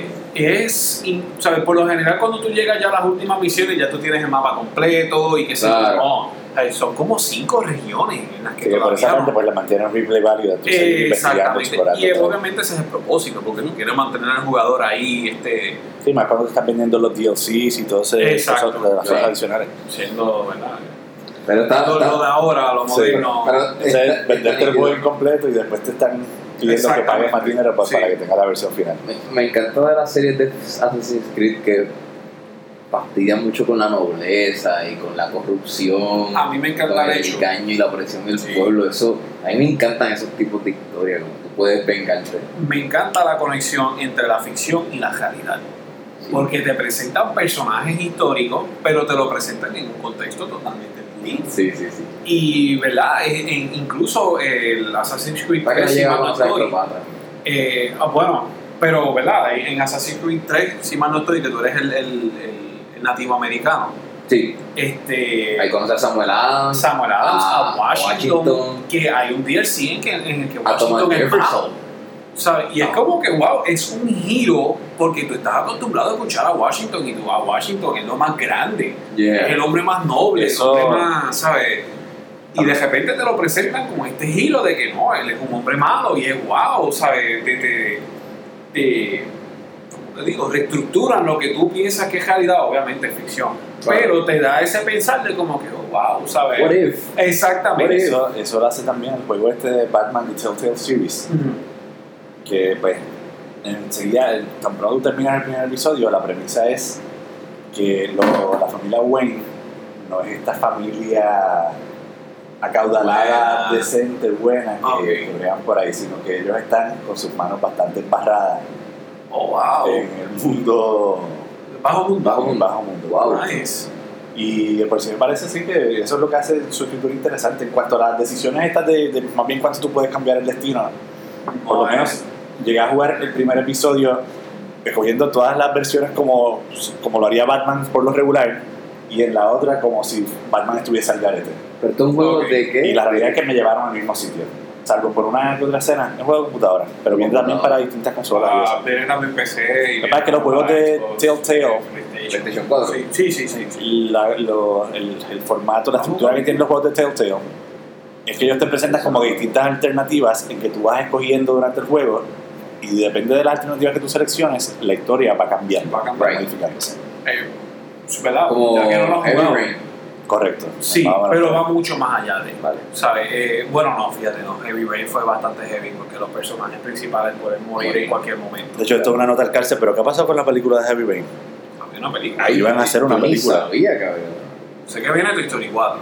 Sí, Y por favor, que no Ah. hagan la película de Heavy Rain. que Este juego está muy demente. Pero, entonces ya es. Igual- ah, igual que volvemos a hacer la película de The Last of Us. No, volvemos, volvemos a Tomb Raider, ¿sabes? Ya tú vas con la expectativa por las nubes porque tú no puedes resumir un juego en el que te consumen entre 10 a 12 horas, resumírmelo en, un- en una película que Una hora. una, hora y 45 a 2 horas.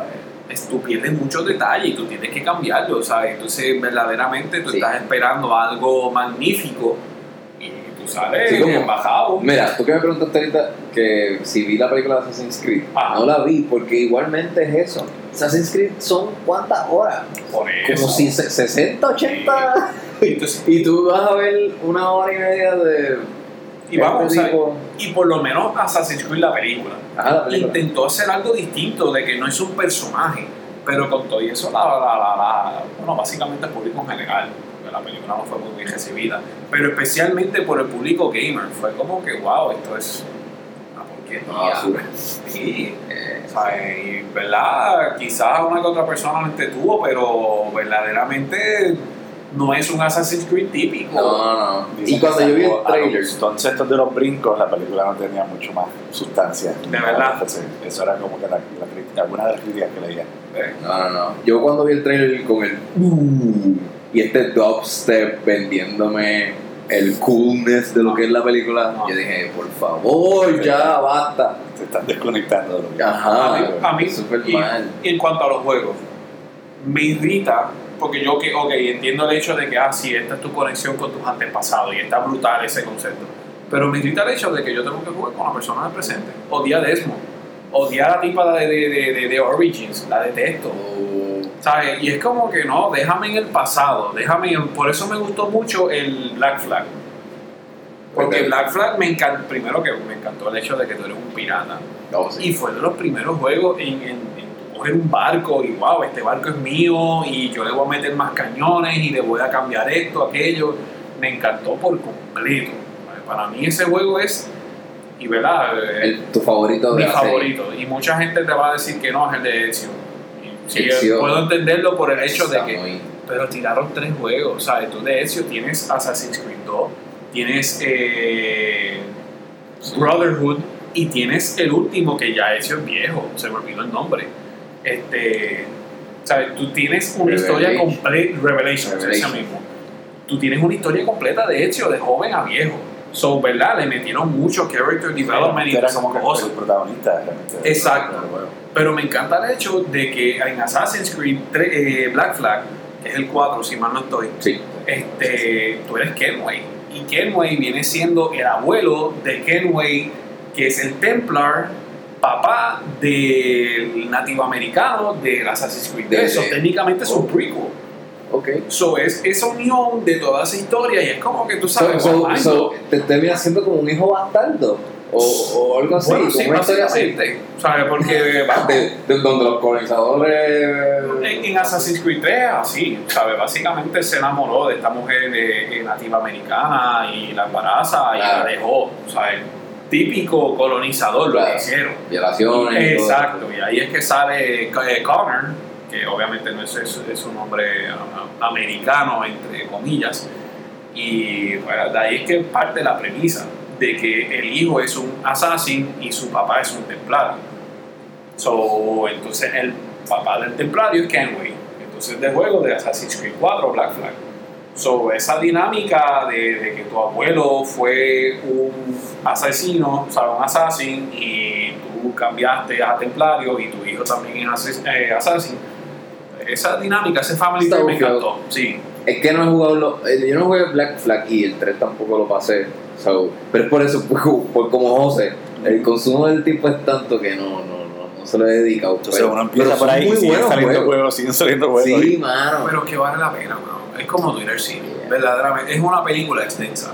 Una película en la que tú puedes aplicarle Es que tú eres el protagonista, así Por eso. esa parte ¿sabes? Sí. te metes dentro de la trama. Es que le he dedicado también mucho tiempo actualmente a Dragon Ball Z porque la quiero revisitar porque es que no me a- quiero a perder serie, Super a la serie, la, la, la nueva sí, la sí estoy viendo Dragon Ball Z ya voy por el season 7 para poder ver Super porque me la han vendido como que es una Saludos hostia a Raymond, que cada rato lo escuchaba con las conversaciones. Ah, yo hablaba con Raymond y me curaba porque Ah. Raymond es un legit fan Raymond vio Dragon Ball también la original Yo no y tengo me, corazón. me hacía referencia y, ve- y vio también los, eh, los, los spin-offs de la- las películas que hacían aparte de la, el papá de Goku, Future Trunks, todo eso. Y, ¿Verdad? es una enciclopedia. Por eso, eh, a mí me, A mí me encanta esa historia, a mí me encanta esa historia. A mí me encantaría hacer eso, pero es que es tanto.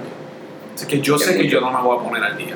O sea, Yeah. es como, como- yo intenté One Piece. Yo no sé si ustedes saben de One Piece. No, No. a mí es un, un- Man, un Sí, anime. sí, un anime, anime, pero no lo he exacto, visto. que es de pirata y qué sé yo. Lo yo lo empecé y yo logré ver como tiene un sombrerito y como que los pantalones brincachar. ese mismo. Ah, su- ya. Que él tiene un poder, su, su, su poder es, es como elástico. Sí, eh, Eh, y es buenísima. Pero cuando tú ves, por lo menos para la fecha que yo no empecé, que llevan años de eso, sí, sí, sí. cuando tú ves que de repente tienes 700 Sí, sí, episodios, sí. se te quitan las ganas de verlo porque tú dices jamás y nunca yo me voy a poner al día. Yo, Full Metal Alchemist me pasó lo mismo también. Es muy larga y Sí. no puedo. no, y Hunter no. No, eso, tampoco. entonces, eh, Yo, Dragon Ball Z lo que pasa es que yo estoy comprometido porque esa es mi niñez, yo crecí viéndolo. Y por eso es que estoy, estoy bien attached. pero yo lo, no a conectarme. La verdad, me encantaba. Esas peleas como que ellos mirándose uno en una esquina, el otro en otro, mirándose mal y vuelve otra vez la misma toma por cinco minutos Oh. y no acaban de pelear hasta que al final después de uno da un puño y se rompe todo el piso, es como que Sí. cool al final, pero me tienes cinco minutos solamente ellos mirándose mal, squinting el ojo. Había Sí, esa es la crítica constante, pero a mí me Había veces fascinaba que- que porque te daba como que la realidad. Sí, pero había veces que te cogía dos episodios en una pelea y es como que, ah, no, estamos en esa. En ese stare down, exacto. Tipo película western de quién va a sacar la película, la, la Ah, pistola primero, ah. quién dispara, y es como que, ah, o cargando el poder, y tú los ves ahí con una bola inmensa, y tú como que, diablo, tú estuviste cinco capítulos esperando a que tirara la bola, hasta que Así por de fin- grande. Exacto, y como que, ¡fua! Y tú, ¡ay! Por fin, cinco capítulos después. Hizo lo que yo esperé que matara. Y de repente, ¿sabes? Vamos, ¿sabes? Tú lo veías en tu niñez, yo no sabía qué horario, yo no sé qué horario tenía. Bueno, no sé si era uno a la semana o si esto era algo no, diario. bueno, lo que pasa es que yo lo veo con, con Chevy. Pégate con Chevy, yo lo vi en español, cacarón. Por eso, exacto. Pero también a veces veía en Cartoon Network, pero me quedé con, con el canal 2. Pero por eso es que lo estoy revisitando ahora con los DVD. Yo estoy comprando los Blu-rays. Diablo, tú- Fan. Y Y en verdad, en, en cuanto a animación, ¿has it nada. aged well? O es como que tú lo ves. de, de DVD a Blu-ray. No, no, no, no, en verdad, en cuanto a la calidad de, de, de la animación, porque vamos, tú ves una animación de hoy día y es como que, wow, es impresionante. Yo, lo que pasa es que Volver el a anime eso. siempre ha tenido menos cuadros que la animación estadounidense. No, no, no, O por sea, eso. por eso es menos fluida. menos fluida, seguro. um, pero que ¿verdad? al ser tan viejo, verdaderamente te choca el como que, wow, ¿sabes? Diablo, yo estoy viendo esto. Porque a mí me pasa eso mucho. Yo, si yo veo algo que es demasiado viejo, eh, ¿verdad? Me pongo a compararlo con lo moderno y es como que. mm, Pues no, yo creo no, que eso no, me no, pasaría con Dragon Ball. No con Dragon Ball Z. Dragon Ball Z está bastante, bastante nítido. Claro, tampoco la voy a comparar pues, con Attack on Titan, que es demasiado de fluida, que hasta tiene elementos Buenísimo. 3D. Buenísimo. Me fascina. Yo soy, yo soy fan de Attack on Titan. Sí. Eh, pero no, no, no, no le puedo hacer. No, ¿sabes? No la La de Death no, no sé si llegaste a ver Death Note. Eh, Death no No la película, no la película. No, no, no. La película La de Death más- No, ni he leído el manga. Ah, de verdad que la- el, el, anime está. Está- No me imagino. No, no, no, es que otro nivel. Llega un punto, y no, en verdad, no quiero spoilear porque no sé quién, quién no haya visto y quién No, no. no. Ya vi. Tú lo has visto, ok, pues tú sabes que después de cierto evento es como que debió haber terminado ahí. Que fue la. la- es como que Sí, sí. ya tú no tenías mucho más que buscar y de repente lo estiraste. Tipo The Office después de Michael, es como que Oh. you're just grasping here. Yes. ¿Sabes? Ya debiste haberlo acabado y Let no go. paré más, exacto. Y no es que está malo, porque entretiene, pero es como que se ve muy forzado. Debió haber acabado Bueno, eso. Dra- Dragon Ball Z le pasó eso. Dragon Ball Z um, le exigieron al escritor Akira Toriyama que siguiera la serie después de Frieza. Se supone que muriera en Frieza. Y él tiró, y tú. Y después de Puedes- con Forder. Freeza, como- ¡Chiste! Sí. Número Ah, seis. Es como siete, yo. Yo mismo perdí la Chiste. cuenta ya. Sí. ¡Chiste! Chiste. Pero anyways, que, que, que sí te entiendo que pueden estirar el chicle un poco y pues tú lo, lo, lo pude sentir en la saga de Cell, pero no estuvo mala. Porque vamos, o sea, Dragon Ball yo sé que tiene un montón, tiene Freeza, Cell, Majin Buu, y Majin Buu tiene como tres Dragon Ball Z, que es sí. Kid, y de de estar gordito, y estar Buu, flaco, exacto. Claro, Hay un montón. sí, sí. Eh, El, el, el, el, el escritor de la serie es un genio de personaje bizarro, como que sabe jugar. So, él pudo, pudo cargar con, el, con la exigencia de, mira, estirame el chicle y sácame más, monstruos, sácame más antagonistas y eso para que Y le meten. So, sí, sí. Bueno, a mí la saga de Cell, que se supone que no existiera, estuvo bien nítida. Porque Sí. jugaron con los tiempos, porque Cell, el Cell que están peleando es un Cell del futuro. Porque llegó por error porque Trunks había venido del futuro a advertirle a Goku que los iban a invadir. Y con la advertencia cometió el error de dejar la nave de él por allí y Cell se subió en la nave y llegó a ese. No, pero está chévere porque en la actualidad. O sea, metieron a Donald Trunks. Chiste. Chiste. y el rubio, porque se convierte en Super Saiyan. Pero yo que yo sepa, Trump no tiene una espada. Sí, tiene Tiene unas cuantas. No sé, no sé si Tiene vale- chavo para comprarse unas cuantas. No, sí, pero tiene No lleva chavo. una espada, Yo tengo chavo para es comprarme una espada, pero vamos, no es como que tengo una espada. Pero podrías tenerla. Pudiera, pero que yo voy a hacer con una espada. Sí. Es de adorno. Como que, ah, tengo una espada ahí en la pared. Sí, como que, ah, la traje de Toledo. Hoy día yo voy tengo un a pana que tiene una katana y él no sabe nada de samurai. Por eso, es como. ¿Qué diablo yo voy a hacer con una espada en Bayamón? ¿Qué yo voy a hacer con una espada en Bayamón? Ah, Ah, frontearlo a tus panas, cago. ni eso, porque los para mí me van a soplar un tiro. para. Ah, Exacto. Bueno, si te, A van a los soplar, si te van a soplar un tiro, no son tus panas. Vamos a empezar por ahí. Bueno, pero es que vamos. Bueno, ellos chistean así, so. Ah. Exacto. ¡Chiste! Chiste. Volvemos a, a Heymon, en, en donde que me dijo que en Bayamón los cerquillos se hacen a bala. Y yo, wow. Te felicito, Heymon, de verdad que gracias por eso. ¡Wow! Claro, pero eso es a los wanted, porque tendrían que tener una Sí, curva así. bullets, al- Una curva para que pueda. Angelina Jolie no tiene nada que la cabeza cuadra. Porque a Freeman Oh, es- ok. Son unos tipo el juego este. ¿Cuál? Si no quieres que te soplen un tiro, a ¿Qué juego? Es que está bien pegado que tú puedes, you build your own, uh, Fortnite. no Fortnite, Minecraft, que tiene la cabeza Pero lo pegué. Minecraft, Minecraft. Lo dije por joder y la pegué, Todo wow. lo Lo describí, lo. Me parece excelente que vuelva a hablar de videojuegos para volver a traer la conversación al tema Yes. Ah, y hablar de Kirby Star Allies, que es Ah. como uno de los juegos más recientes que ha salido para Nintendo Switch. ok. Este juego te presenta otra vez la historia de Kirby. Kirby es la pelotita rosa esta que se chupa todo. Sí, Kirby sucks. Yeah, it's right. La cosa es que este personaje esta vez lo que tiene adicional es que no solamente se puede chupar a los enemigos, sino que les puede tirar un corazón para que los enemigos se vuelvan sus panes. Oh, qué lindo. Y puedes tirarle corazón hasta tres enemigos y tienes los tres poderes de tus panas y combinar los poderes con los tuyos pues, para poder avanzar en distintas partes de los niveles. O sea, No viene siendo- manipulador. No viene siendo el equivalente a cuando trajeron a Kirby con los otros Kirby's, que era uno verde, azul y otro de otro color. Fíjate, no acuerdo. a jugar ese No, porque era, bueno, ¿verdad? Por lo Lo que pasa es que esta vez pues, tiene más diversidad en el sentido de que pues, todos los malos tienen un poder distinto y algunos, qué sé yo, tienen el de la espada, otros tienen fuego y qué sé yo. Y esos poderes tú los puedes combinar para entonces poder pasar como que a avanzar a ciertas partes de los niveles. Me parece, ¿verdad? Es, es- es un juego que salió para el 3DS, que fue el último Ajá. que jugué. Ok.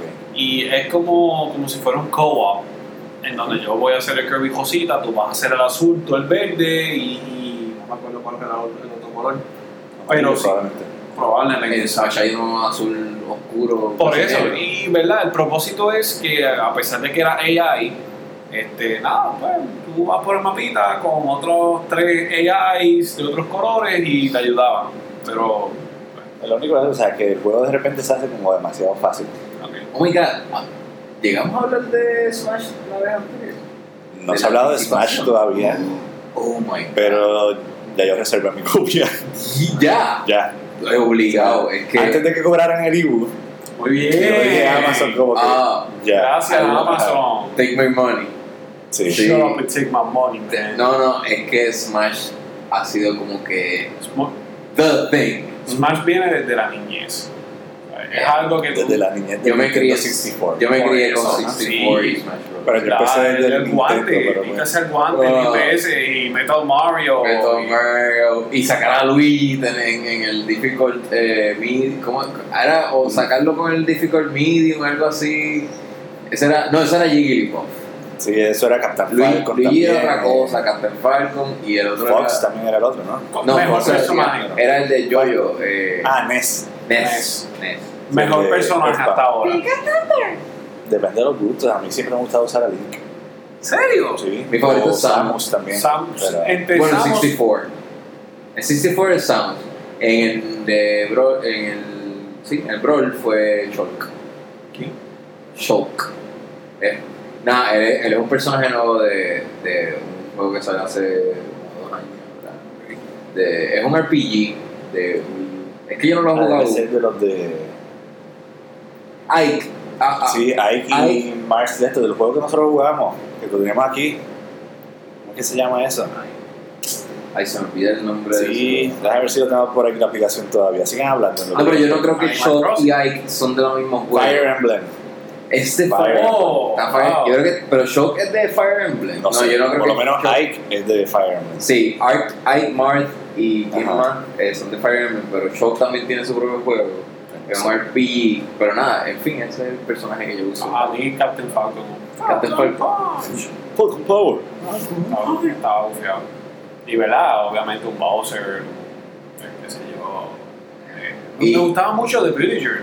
Bueno, de, de las versiones nuevas. Ay, él de- está bufiado. está súper cool porque tú no te lo esperas, ¿sabes? Vamos, es Animal Crossing, ¿qué violencia tú puedes esperar? Y es como que de repente te sacas en el Villager, ok, hostil, y es como que El, el súper recovery, cool. el recovery de es super pillo. Como que tú puedes hacer tantas maneras de, de recovery. Y la tipa de, de Wii Fit, Ah. personaje, y es como que, wow, ¿sabes? Tú literalmente te estás cogiendo todo. Yeah, Sí, pero ella es bien mala. Mega Man y de cosas. Mega Man. Fox. ¿Verdad? Fox no salió en el último. Sí, sí. Sí, Sí, sí. o sea, ya es un. Es un clásico, character. sí. Ya. Sale Ryu, lo añadieron después. En este nuevo, pues sí, ¿sabes? Claramente con la forma en que empieza sabemos que van a incluir los personajes de Splatoon. Splatoon, exacto. Oh, sí. Pero tenemos que ver porque el roster obviamente tiene que, que, Va a seguir creciendo. o que sea, expandirse porque Bueno, ¿sabes? hay un pedido para Goku. Yo espero que le escuchen. En verdad, yo quisiera dar un para Goku. pero es que pues, ya, pero ya estuvieran fuera sabes de su, su es Nintendo y de repente me traes un Goku Bueno, Bayonetta va a estar. Eso ya tiene Porque Bayonetta sí tuvo como que el anterior, ¿no? pero Bayonetta es por el hecho de que la incluyeron en el Nintendo Ajá. por eso si no fuera así pues pienso yo que no tuvieran los derechos No, no, Goku es un pedido de los fans todavía. pero es como como Injustice si mal no estoy yo no sé cuál Sí, que ahora están los Ninja Turtles también. Ninja está Turtles. Hellboy.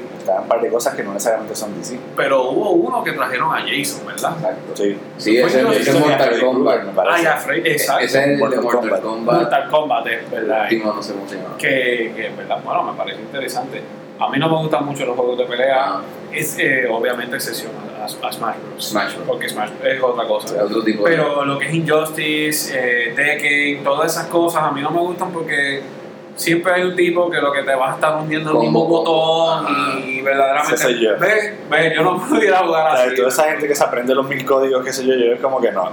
voy a seguir repitiendo lo que me funciona el, el, y no el- va a volver a el ser. low kick y de repente tú estás en el piso dando patadas y tú como que diablo, pero es que no puedo tan siquiera brincar y me tienes pillado en una esquina y me frustré. Es que esos juegos, el fun es aprenderte combos y yo no estaba a la disposición de aprenderme todos esos. Yo me aprendí los combos de McDonald's. ¡Chiste! Ya lo me lo madrugaron. ¿Verdad que ni pensé en eso? Pero yo, yo jugaba uno que se llama Dead or Alive de Dreamcast. Era cool. Ese estaba genial. Cuando añadieron a Darth Vader y a Yoda, para mí eso Dead- fue otra Dead or cosa. Alive. Dead or- No, no, no, en Dead or no, Alive Pero no. no era el de que si hicieron una cosa de mujeres en bikini que se fueran a jugar. Sí, después lo hicieron un Big. Volleyball. Y. Ah, Sí, pero- Perdón, yo estoy creo que era como más fanservice Dude, que. eso fue un spin-off al Para- garete que Para yo no aclararlo, salió. pensaba que estaban hablando de Soul Calibur. Nada No, más. no es Soul Calibur. Ah, De hecho, eso, Calibur salió un sexto juego. Sí, sí, sí, sí. Pero a mí me encantó. Que Tekken 7. Tú cogías a Yoda. ¿Ya salió el No. Soul Calibur? No.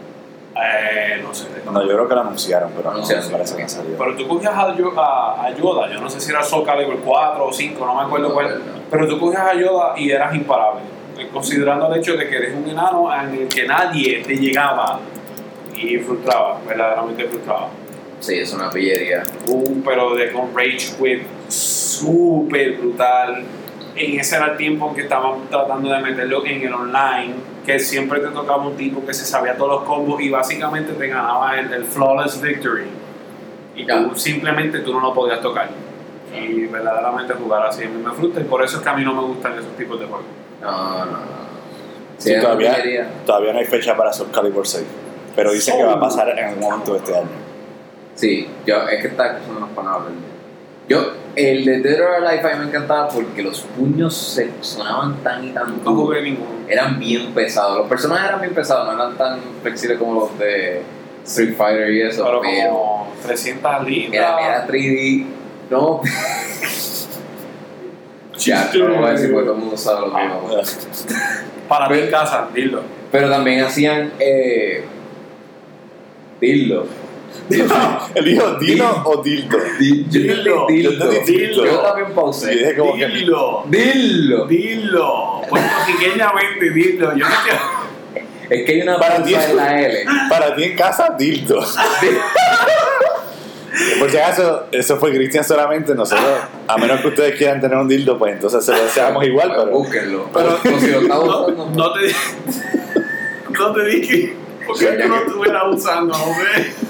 Pero no te discriminamos. Dildo. Diablo, sí. Pero fíjate, no tienes que decir la D. Solamente pausa la L. Haz otra la L y suena igual. Dilo. Dildo. No es lo mismo. Mira, dilo, dildo. Para ti que estás en tu casa, Dildo. Dildo. Bueno, y hasta aquí el segmento de videojuegos y otros juegos. Y ya después de ese anuncio de ese vibrador, continuamos con los trailers de película. Y entre los trailers, yo creo que primero José, vamos ¿cuánto, ¿cuánto tiempo llevamos? Una hora con 37. Vamos a tratar de no pasarnos de las dos horas porque después y no podemos subir el podcast. Ah, vale. ¿ok? Eh, el trailer de The Man Who Killed Don Quixote. Donkey Sorry. Don Quijote. Ah, Don ok. Quijote. El. Esta es una película de Terry Gilliam.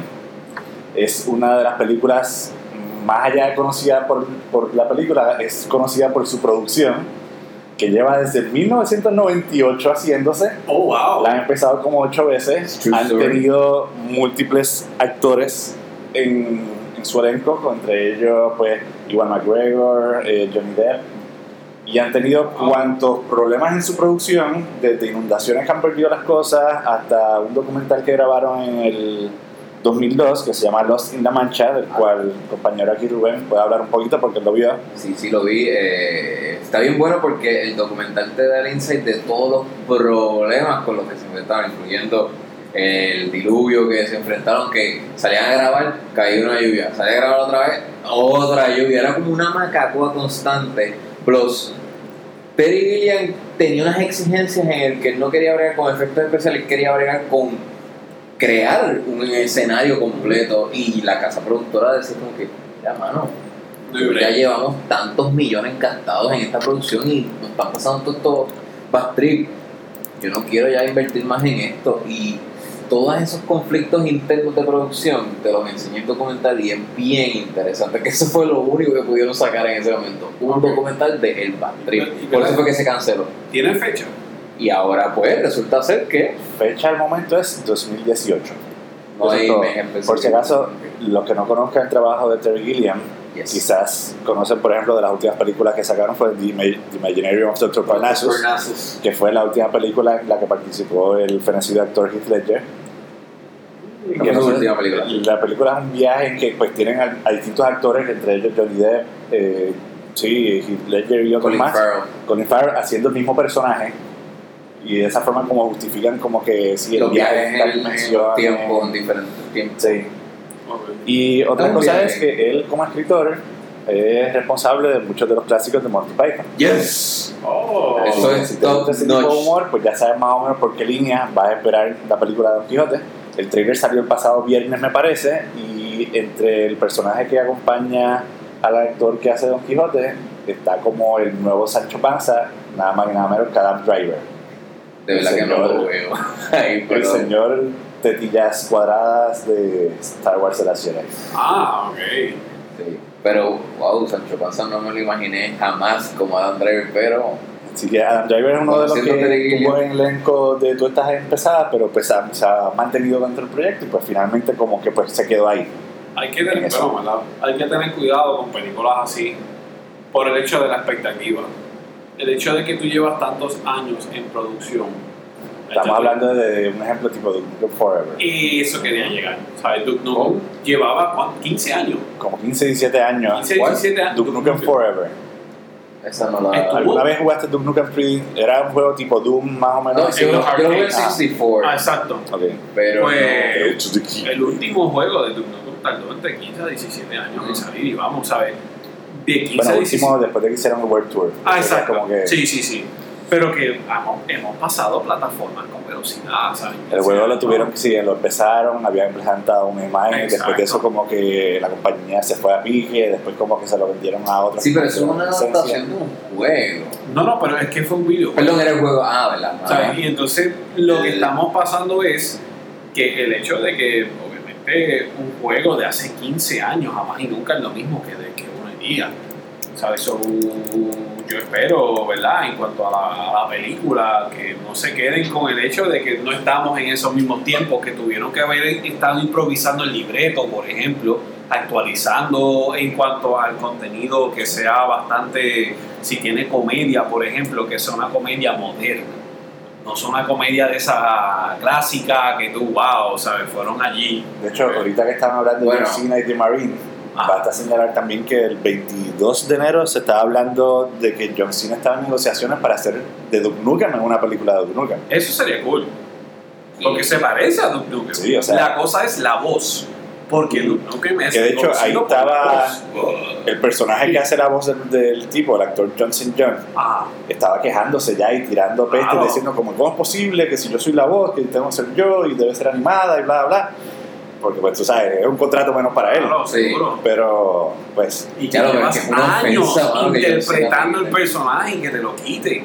John Cena Por él. Bueno, a menos que le haga oh sí yo un- estaría ofendido de hecho, ahorita tú puedes desahogarte cuando toquemos el tema de ¿Tú ¿Tienes WrestleMania. algo contra John Cena? Y él quiere Sí. añadir algo adicional sobre John Cena y su impacto. Simplemente no te gusta. John Cena. No, no, ahorita, no, no, no, es, que, es que- hay un backstory y José Ey, sabe ahorita, ahorita, ahorita. O sea, vamos a terminar con John los Cena trailers. your girl o algo así, como que. sí sabes que sí Más o menos. Puedo decir que sí. Puedo decir Ok, que sí en cuanto a lo de el trailer de The Man Who Killed Don King fue sometido al Festival de Cannes en el 2018. Pero los problemas de la producción no se acaban ahí. Ok. Es que aparte de eso también está en una disputa legal con el productor original del filme, que es Pablo Branco. Y aún así pues dijeron cómo lo van a tirar para allá. O sea que la película hasta se hizo, pero los problemas como quiera los siguió arrastrando. Otro trailer del que hay que hablar, que me parece que salió anoche, es el de Solo, a Star Wars Story. Oh, ¿No la has visto? Ok.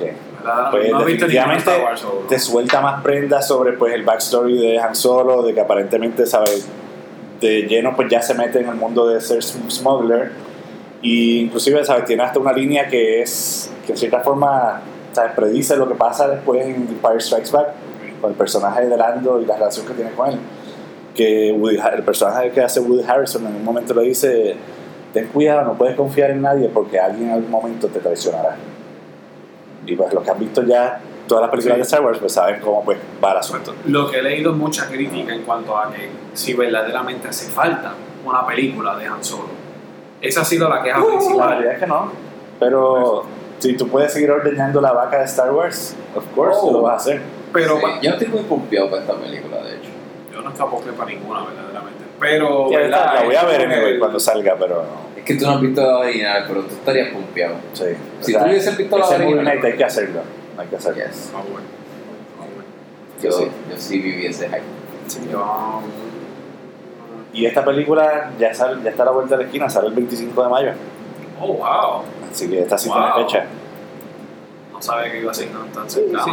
Así que ya es cuestión de. No, no hay, so, no hay nada para diciembre, ¿verdad? Para diciembre de este año, ¿no? De Star Wars. Probablemente se van Así a que querer creo que Star Wars eh, Episodio 9 pues viene para el 2019. 19. La pregunta es, ¿acabará? Star Wars. Por lo menos esta trilogía, hasta nuevo aviso, sí. Porque acuérdate que viene después una nueva trilogía de Ryan Johnson. Están en negociaciones también de hacer otros spin-offs como el de Obi-Wan Kenobi. Se había hablado de uno de Boba Fett, que me parece el de Boba Fett terrible idea. Obi-Wan Kenobi me parece está bien, porque pues, es un personaje cool. Boba Fett tuvo, si mal no estoy, son nada más que como siete líneas. Todas. Lo que pasa es que Boba Fett lo que lo No, hacía, cinco. lo que lo hacía chévere, lo que lo hacía chévere era was, lo que lo hacía chévere era el misticismo, de que tú no sabías quién diablos era y todo, esta, todo este traje y no sabías qué sé yo, qué, qué pasa cuando te hacen las precuelas, que te lo presentan como que es el hijo, el hijo de un clon de Jango Ajá. Fett y qué sé yo, que tú dices como, ah, ya lo vimos en la cara, es como que, ah, como que todo ese misticismo empieza a borrarlo mientras más información tú provees del personaje. Ok, ¿Y qué pasa? Si tú haces un backstory del personaje, pues se va a perder lo mismo, o sea, vas a seguirlo perdiendo más todavía. Ok. Pero nada, Sí, Fett fue- Eh, de algo que se estaba hablando muchísimo el pasado domingo, o sea, ayer, es de WWE West, WrestleMania, la edición número 34. Yo dejé de ver WrestleMania el día que Undertaker perdió. Eso era para retirar a Undertaker Invicto. invicto. Pues claro, o sea, el tipo lleva no sé cuántos años peleando. Mira, mano, déjaselo. Que el tipo pueda a- hasta morir con el invicto, pero pues. Yo pienso que. Y con Brock. No, yo pienso. Yo pienso. Espera, lo que por aquí viene. Bueno, yo pienso que sí. Eh, no, pero voy, voy a quedarme en esta línea. Está bien, Ok, empieza por ahí y ahorita tiras la mano. Pues tiras a Yo, yo, yo pienso, yo pienso que sí pudo haber pasado eso. Es que con Brock Lesnar. Por Y eso. de una manera tan sencilla y tan boba. Por O eso. sea, tú me pones a mí un archienemigo brutal de Undertaker. De años. Mira, mano, si hubiese sido Kane, Eso, eso, eso hubiese sido una derrota Brutal, que todo el mundo hubiese brutal. entendido. Pero Pero, hermano, Brock Lesnar, y es como que, ok, sí, Brock Lesnar sí su- tuvo sus inicios en la lucha libre y todas esas cosas. Pero a mí, Sí. ¿verdad? El tipo impresiona por su físico. Más allá de, no hay gran cosa. no, no es un tipo técnico, no es un tipo, no sé, no tiene un es personaje que que, el, diga, wow. es, es sí, el storyline de Brock Lesnar en ese momento, de ser rudo porque llegó del UFC, es un, Del UFC. es un arma peligrosa, una mole que puede zafarse puños de verdad y todo eso. Mano, de verdad, está Que- muy forzado. que mucha y gente eso- ahora están en esa. Porque también Ronda Rousey. Porque volvió. Ronda Rousey se montó en el bote, Sí, todo el mundo. esa. Lo que fue, dime, tú te retiraste de, de, de recibir bofetadas en vida real y de Ajá, repente, pero- pero- pues, this is the next Lo que pasa es que en WWE tú haces millones de Ah, no, mucho más allá. Exacto.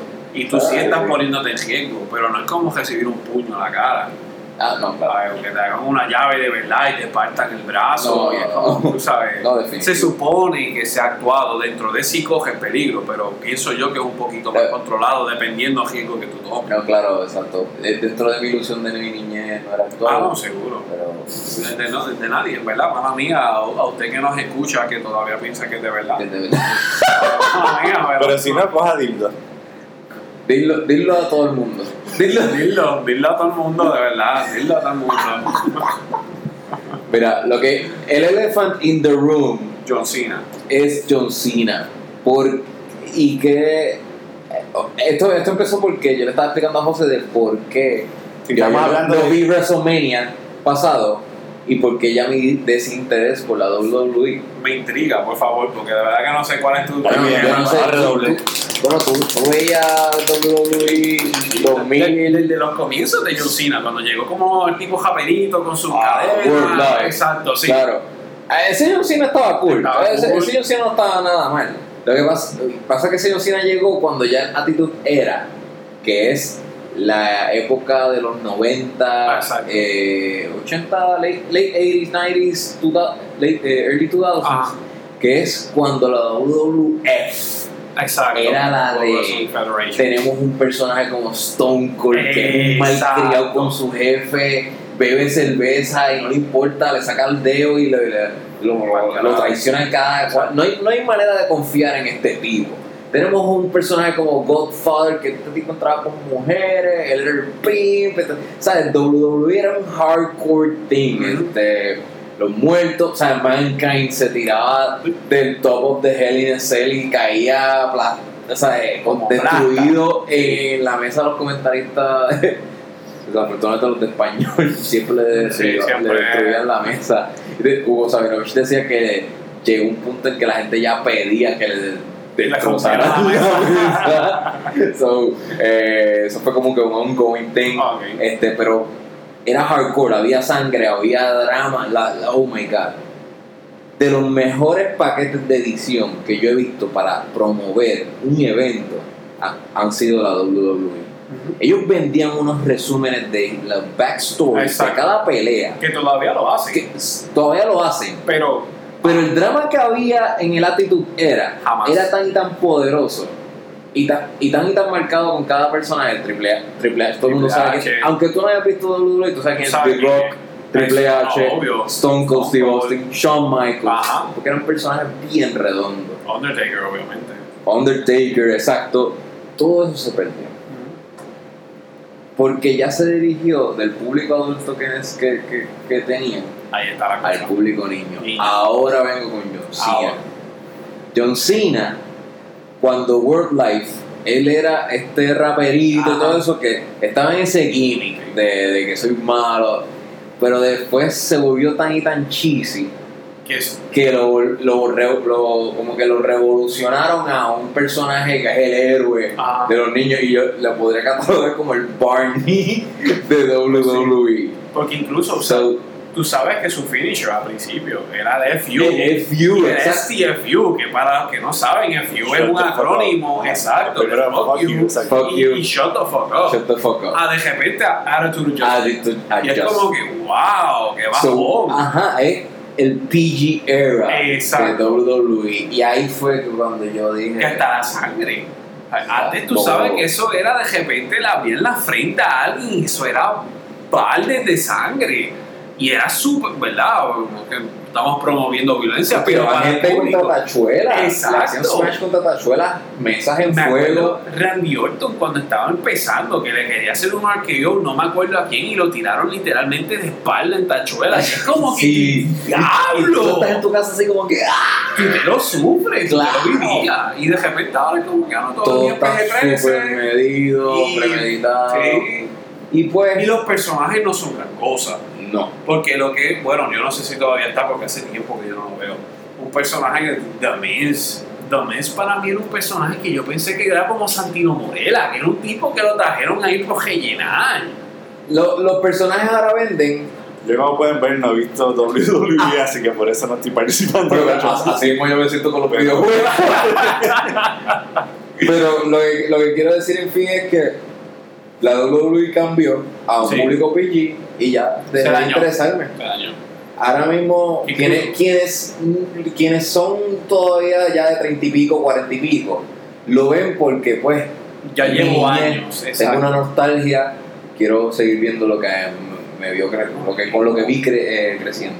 Pero no, La eh, todos te última- pueden decir lo mismo. La última era eh, DX cuando Shawn- eh, Triple H y Shawn Michaels contra Vince McMahon y Shane McMahon y era como que diablo, ¿sabes? Ese, eh, esa rivalidad y con todo eso era un poquito PG, Sí. pero se llevaban a los extremos de que te- le tiraban mierda y todas Sí, esas sí, cosas y era sí. como que todavía estaba ese spark. Pero en esos últimos no. Exacto. De, de- Y de, de repente...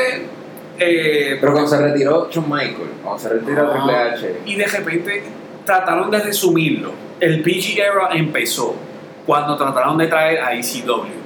Porque de repente es como que, ah, tú quieres hardcore, tienes que ver ECW, ya SmackDown y Raw no van a hacer eso. ah, Y es como que lo trataron de separar y ECW murió. Es que lo mataron. Por eso. Lo- Porque pusieron a Royal SmackDown a pelear con ECW, le dieron la guerra y, lo- Y de repente tú te quedaste con la misma gente en ECW, un Sabu, un Salman, que ya están viejos. Tommy Dreamer. Tommy Dreamer. Pero ¿y qué es esto? ¿Sabes? Yo digo Tommy Dreamer, perdón. tú me trajiste aquí al, al, al mundo retirado. O sea, y es como Sí, que pues, por eso, que te pueden durar un año, dos años, y es como que ya eso tenía fecha de caducación. Sí, y de mano. repente se retiraron, y Es es como más- que, pues, ¿qué pasó? Es más, y, y caducaron porque, porque eran los hardcore. Los hardcore de verdad, y Estaban eso ya sí. fastidiados. Y eso sí, porque tú me perdonas, Sabu era la ópera. Sabu era hardcore, era tipo Jeff Hardy que se tiraba eh, en esos viajes de, de verdad, medio. Venga, Saúl está activo todavía. No creo, de debe de estar matadito. Sí. Pero lo mismo pensé de Giflea. Giflea se retiró y lo lloraron. Y de repente estaban TNA. Y yo, oh, Él no va a salir. por eso, pero no sé, ¿verdad? No, no, no sé si sigue peleando, lo dudo. Yo no me retiraría, pero, ¿verdad? No sé la, la condición económica. No sé, le- a, a Flair le dieron ataques cardíacos. Por eso. Es que ese tipo es alcohólico y todo. Él lo dijo en gente- una entrevista. La gente Ay. piensa que es falso, pero verdaderamente esa, eh, esa gente sí pasa por, ¿verdad? Eh, eh, lesiones. problemas como todos. exacto. Sí, no, no, no, y lesiones de verdad. Porque, ah, no, eso es falso, tú estás cayendo en una moda, sí, pero qué mal. Sí, o caí partes del X cuello, millón de veces. por Sí, eso. Mira, yo vi en vivo como Eddie Guerrero una vez. Ah. Él, hizo, él tenía un special move que era Frog Splash. Ay, Él se tiraba de la tercera cuerda y hacía como un movimiento en el aire y se supone que caiga su torso encima del oponente. Esta vez, por mal calculación, cayeron sus codos encima de la lona primero. Dude, de frente a la cámara se ve su codo dislocarse para el lado. Y ese hombre gritando ahí, y bueno, bueno, ¿sabes? Es como que, mira, para esto. Y, y eso ya es un tema que tenemos por ahí para abajo, Oh, porque sí. vamos a ver, hemos visto lesiones desde el mismo John Cena, Randy Orton. Chris Benoit, Ay, que- que ya la gente para, ¿verdad? Después del incidente después de Chris show que Benoit, quedó feo. Pues. intentaron bojarlo de la historia. WWE hizo eso. Por eso, o sea, y Chris Benoit verdaderamente era uno de los grandes. Pero, Sí. pues, ¿verdad? Desafortunadamente por sus actos y. Mató a su familia y terminó suicidándose, pues es obvio y entendible el hecho de que tú quieras separar ambos eventos. Sí, mano, Pero- se fue.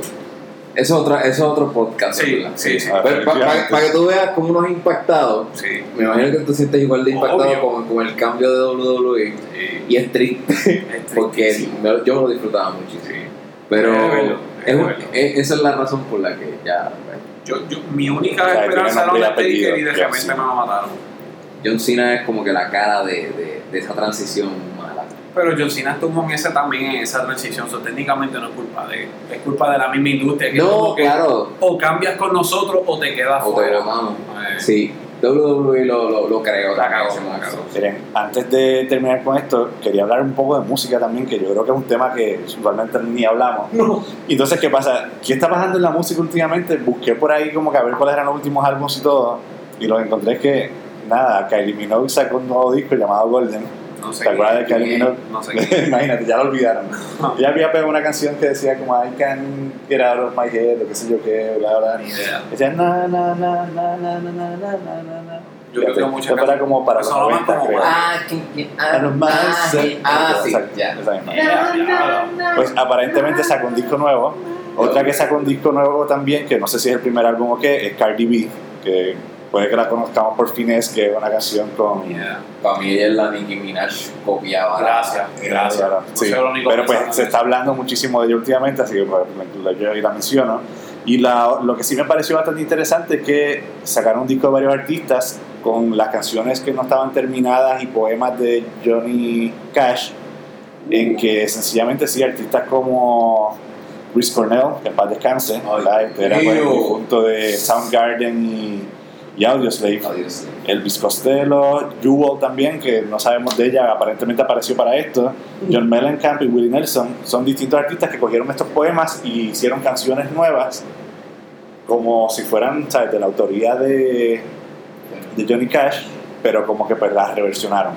Así que supongo que este proyecto lleva tiempo pues, para que Chris Cornell hubiese Sí. participado, pero pues me, me estuvo interesante y uno de esos discos que en algún momento buscaré, que se llama Johnny Cash Forever Works.